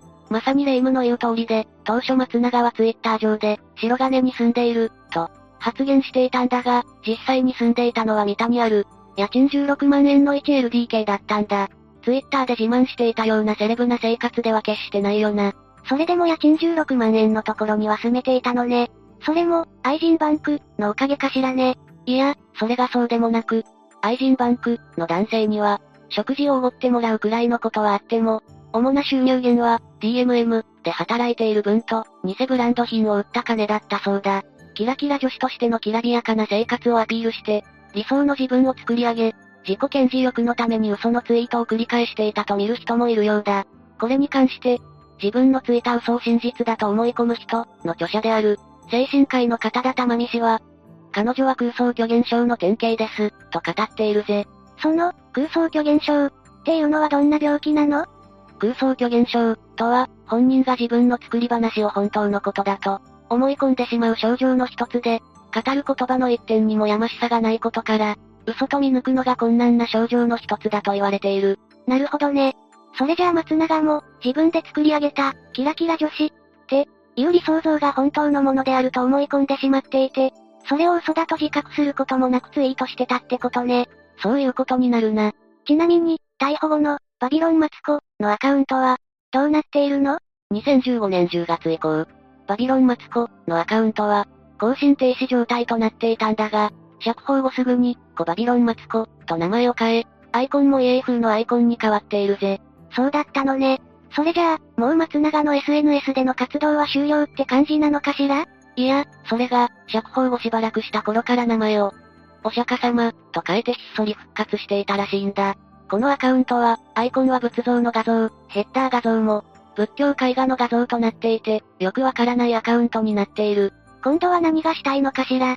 そちらでの動きはあるの？いや、これもアカウントが存在するというだけで、更新はされていないんだ。だから、現在の松永がどういった生活を送っているのかは、誰もわからないといった状況だな。ニュースの取材に応じた、高校の同級生も、近況は全くわからない、と答えているぜ。10個目、相模原死体遺棄事件。まずは事件の概要から話していくぜ。この事件が発覚したのは2015年6月25日のことで、相模原市の墓地から人間の遺体の頭部が発見されたことから始まるんだ。墓地なら遺体が見つかっても不思議じゃないんじゃない？墓地に入るのは、仮装されて骨を砕いたものを入れた骨壺だけだぜ。この遺体は直に埋められていたんだ。墓地で発見って言うから、てっきり普通に埋葬されたんだと勘違いしちゃったわ。それで、その遺体は誰だったの？遺体は当時25歳だった安倍ゆかりさんという女性のものだったんだ。ゆかりさんの父親が行方不明で相談していて、警察はゆかりさん親子の行方を探していたんだぜ。捜索をお願いするってことは、ずっと行方がわからなかったのね。で、ゆかりさん親子ってゆかりさんは若くして結婚して長男を出産したが、ほどなくして離婚してシングルマザーになっていたんだ。その後は実家に身を寄せていたんだが、2007年9月に出て行ってからは家族も行方を確認できていなかったんだ。最終的にこんな形で発見されるなんて、ご家族も悲しかったでしょうね。お子さんは無事だったの？残念ながら、長男の響ちゃんもゆかりさんと同時期に、殺害されたと推認されているぜ。後日、川崎市の畑で発見された歯と骨が DNA 鑑定で、響ちゃんのものと判明したんだ。その近くにはおむつとおもちゃも落ちていた。ゆかりさんの遺体とは随分離れた場所で発見されたんだね。それで、犯人はすぐに捕まったの？ああ、ゆかりさんの遺体が発見された翌日に、ゆかりさんと過去に交際していた佐藤和丸という男が逮捕された。その共犯として逮捕されたのが、犯行当時の交際相手だった秋山千咲なんだ。佐藤がゆかりさんを殺して、秋山が死体を遺棄するのを手伝ったってことだね。佐藤はゆかりさんの殺害については、気づいたら死んでいたと否認し、秋山も犬の遺体だと思っていて、人の死体を遺棄した認識はなかったと容疑を否認したんだ。でも、交際していたなら口裏を合わせた可能性もあるよね。犯行から2年が経過しての逮捕だし、そこは何とも言えないな。そして、この事件は二人の犯人の異色な経歴や発言から、瞬く間にメディアに取り上げられたんだ。異色な経歴と発言ってどういうこと？そんなに珍しい経歴を持っていたの？佐藤和丸と秋山千咲はどちらも裕福な家庭の生まれなんだ。さらに佐藤は嘘で経歴を塗り固めていたことが判明して話題になった。秋山は喫水のお嬢様だったこと、事件の容疑者としては異例の記者会見を開いたことでも有名で、裁判での発言や弁護士に宛てた手紙の内容も報道されていたぜ。北川景子さんに関する発言もその時のものだったの？それは順を追って話していくとして、次は犯人である秋山と佐藤の老いたちと出会いについて紹介していくぜ。北川景子さんに対抗心を燃やした理由がわかるのかな？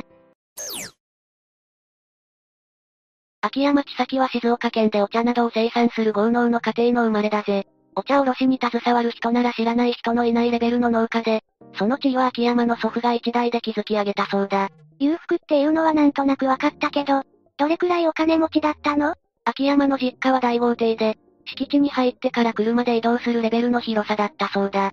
家には高級会社があって着ているものも豪華。家族で海外旅行にも頻繁に行くような家庭だったんだぜ。漫画の世界でしか見たことないレベルのお金持ちね。秋山千咲には妹がいた。その妹は早くに結婚しているんだが、結婚祝いに親が1億円もする都内のマンションをプレゼントした。なんて逸話もあるんだ。1億円のマンション。それじゃあ、秋山本人も、かなり裕福な暮らしをしていたってことね。秋山千咲は高校までを裕福な実家で過ごし、卒業後は白百合女子大学に通っていたぜ。この大学はアナウンサーを多数輩出している名門校で、秋山もその例に漏れず、アナウンサーを志望していたんだ。容姿を見る限り、アナウンサーにもなれそうな感じがするね。ますますどうして犯罪に手を染めたのかが気になるよ。その前に、佐藤和麻呂の話をしておこう。佐藤は東京出身なんだが、実家は都内の一等地にそびえる、3階建ての豪邸なんだ。秋山に負けず劣らずの裕福な家庭だったのがわかるよな。都内に豪邸を建てるなんて、何億円するのか想像もつかないね。二人ともお金持ちみたいだし、上流階級の縁で二人は知り合ったのかな？お金持ち同士の縁とかではなく、二人はバイト先の同僚として知り合ったんだ。当時の佐藤は、親族に政治家がいる慶応大学法学部の学生で、いずれは政治の世界で生きていく、と嘘を吐いていたぜ。嘘を吐いていたのね。その後、佐藤はテレビ関係者を名乗るようになり、有名女優との交際歴や EXILE をテレビに起用したきっかけが、自分であることを自慢するようになったぜ。もちろんそれも嘘なんだけどな。テレビ関係者だし、アナウンサー志望だった秋山が惹かれたのも無理ないわ。秋山本人の手紙によると、当時の彼女から見た佐藤は、ものすごく大人でレディーファーストで優しく知識があり、これまでの男性とは異なるものでした。だそうだ。両親にも佐藤を紹介していて、彼は家業の農家を継ぎたいとも話していたんだ。何もかもが嘘まみれね。そういえば、実際の佐藤の職業って何だったの？佐藤の実際の職業は、飲食店のアルバイトだ。出身大学は愚か、大学を卒業していたかどうかも不明だぜ。よくそんな大それた嘘を吐いて、なおかつ人を騙せたわね。佐藤の母親は元文化放送のアナウンサーだったから、メディア業界の知識はあったんだろうと言われているぜ。その嘘を演じるために、プロデューサーとしてわざとらしく電話のふりをしていたこともあったんだ。嘘を吐き通すことに、ものすごい執念を感じるね。でも、そもそもどうしてそんな嘘を吐いていたの？出会い系サイトでもマロの名前で、同じ経歴で女性にアプローチしていたという話があるから、女性の気を引くためだろう。出会い系でアプローチされた女性は、怪しいから会わなかったようだけどな。テレビ関係者って言うと、いかにも華々しいもんね。その女性は会わなくて本当に良かったわ。また、佐藤の虚言癖は、幼少期の環境の影響もあると言われている。実家は裕福だったって話だけど、親との関係に問題があったの？ああ、佐藤の母親は兄弟差別をしていたんだ。母親はカズマロではなく3歳年下の弟を可愛がっていたんだ。弟は容姿端麗だったが、カズマロはひどいアトピー性皮膚炎だったことも原因だったそうだ。その兄弟差別は学校に持っていく弁当の内容にまで影響したんだ。あまりにみすぼらしい弁当を見て、教師が母親に連絡したほどだったぜ。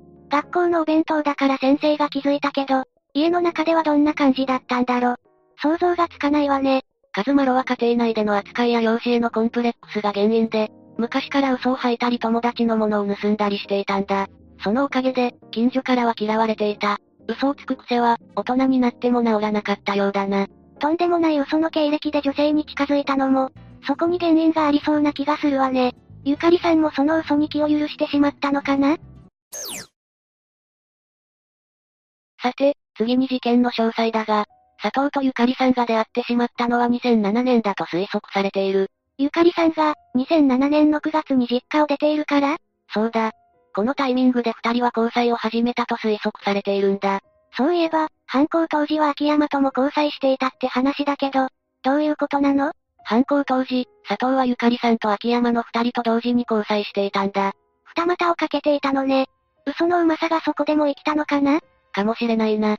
交際が始まった翌年の2008年には、ゆかりさん親子が新宿区に転居しているんだが、その後は消息がわからなくなるんだ。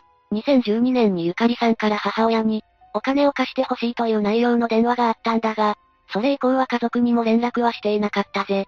そして2013年3月の司会の記録を最後に、ゆかりさんは姿を消してしまったんだ。佐藤和麻呂に殺されてしまったのね。ゆかりさんの遺体の首に内出血の跡があったことから、首を絞められて殺害されたと断定されている。睡眠薬を服用させて意識を失わせてからの犯行と見られていて、その睡眠薬は秋山に大量に購入させたことが判明しているぜ。大量の睡眠薬を買わせるなんて、秋山は不審に思わなかったのかな？秋山の話によると、佐藤は DV 気質で、無茶な命令をしてくることも珍しくなかったそうだ。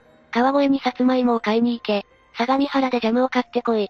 などの命令を日常的にされていたから、睡眠薬の購入もその一環だったと考えていたと話している。秋山の話が本当だとしたら、いつものことだと思って気づけなかったのかもね。犯行後、佐藤は秋山に世田谷区のマンションを借りさせ、そこにゆかりさんの死体を放置していた。1ヶ月も放置されていたため、死体は異臭を放ち、近所では騒ぎになったこともあったんだ。マンションで異臭騒ぎなんて、警察に通報されてもおかしくないと思うんだけど、警察も駆けつけたが、秋山は犬の死体だと説明したんだ。近所の住人や管理人には、掃除代などを全て負担するという条件で示談したそうだ。苦しい言い訳な気がするけど、最終的にはお金の力で解決したんだね。さすがに異臭騒ぎでまずいと思ったのか。ゆかりさんの死体はブルーシートに包まれた状態で、相模原市の墓地に運ばれ、そこに埋められたんだ。それで、2年もそのままになってしまったんだね。そうだぜ。2年が経過した2015年にゆかりさんの頭部が発見され、その翌日に佐藤と秋山は逮捕されたんだ。この時の二人はすでに別れていて、秋山は実家で暮らしていた。佐藤は殺人と遺体遺棄、秋山は遺体遺棄で捕まったのよね。秋山に関しては、ゆかりさんの殺人を幇助した疑いもあったが、証拠不十分で不起訴になっている。死体遺棄についても、秋山は異臭騒ぎの時と同様、犬の死体だと思っていたと無罪を主張したんだ。さっきも思ったけど、犬の死体だなんて、1ヶ月もマンションに放置する理由としては、かなり無理があるような気がするわ。実際、裁判でもその点は指摘されたぜ。さらに、埋める場所となった相模原市の墓地を、事前に下見していたことも判明し、人の死体だという認識があったと判断された。人の死体だって分かってないと、そんなことしないもんね。だが、秋山は一貫して同じ供述を繰り返し、無罪を主張したんだ。死体を埋める手伝いをした理由は佐藤に、手伝わなければ元カノの北川景子とよりを戻して手伝ってもらうからいい、と話され、負けたくない、という一心からだったと語っているぜ。それが北川景子さんに負けたくないって話なのね。旗から聞くと意味わからないけど、本人は佐藤の話を信じていたんだね。秋山はそのプロフィールと裁判時の負けたくない発言、そして事件の犯人としては異例の記者会見を開いたことなどで、一気に世間の注目を浴びることになったんだ。事件の犯人が記者会見を開くなんて聞いたことないけど、何を話したの？詳細は省くが、要約すると、自分も佐藤和丸に騙された被害者の一人だ、という内容だぜ。佐藤の DV の話も交えて無罪を主張し、自分はむしろ被害者だったというイメージを確立しようとしたんだ。裁判での主張も疑われてるのに、そんなことしたら逆にイメージ悪くならない？その通りだ。秋山が会見をしたり無罪を主張したりするほど、周囲の反応は冷ややかになっていったぜ。結果として裁判での心象も悪くなった。秋山が弁護士に送った手紙の内容も報道され、世間の目はますます冷めていったんだ。やることなすこと、すべてが裏目に出てるわね。結局、無罪になることはなく、秋山は2016年9月に懲役1年、執行猶予3年の判決を言い渡された。佐藤の方はどうだったの？佐藤は証拠不十分として懲役1年8ヶ月、執行猶予3年の判決が下されている。裁判だから口を挟むものでもないけど、罪が軽くない？これは死体遺棄の分だけだぜ。ゆかりさんを殺害した罪の裁判は2019年に行われ、そちらは懲役18年の判決が下っている。本人は無罪を主張していたが、犯人というに推認できる、と判断されて有罪になったんだ。でも、それってゆかりさんのことだけだよね。長男の響ちゃんの方はどうなったの？歯と骨が捨てられていた場所にあったおもちゃが、佐藤とゆかりさん、響ちゃんの3人で撮った写真に、写っていたことまではわかっているぜ。そこまで一致しているなら、響ちゃんの件も佐藤が犯人なんじゃないの？その疑いが強かったんだが、殺害した根拠にならず、また死体遺棄罪の控訴事項は3年しかないため、この件に関しては不起訴処分になっている。時間が経ちすぎて、罪には問えなかったのね。ここからは、犯人たちのその後と現在について話していくぜ。秋山はどうなったの？懲役1年、執行猶予3年の判決が下されたのが2016年のことだから、すでに執行猶予の期間も過ぎているぜ。現在は実家に戻ってひっそり暮らしていると言われている。殺人幇助が不起訴になってるから、もう自由の身になっているのね。何の噂もないなら、静かに暮らしてるのかしら？秋山は犯行後から逮捕までの間も実家で過ごしているんだが、その期間に元同級生で東大卒の男性と遠距離恋愛の末、婚約していたんだ。それが事件で破談になったというのが最後のニュースだったぜ。東大卒だなんて、婚約相手もすごい人ね。その婚約の件があったから無罪を主張していたという話もあるが、その辺はわからないところだぜ。何にせよ、これ以上の続報がないことを祈りたいな。佐藤の方はどうなったの？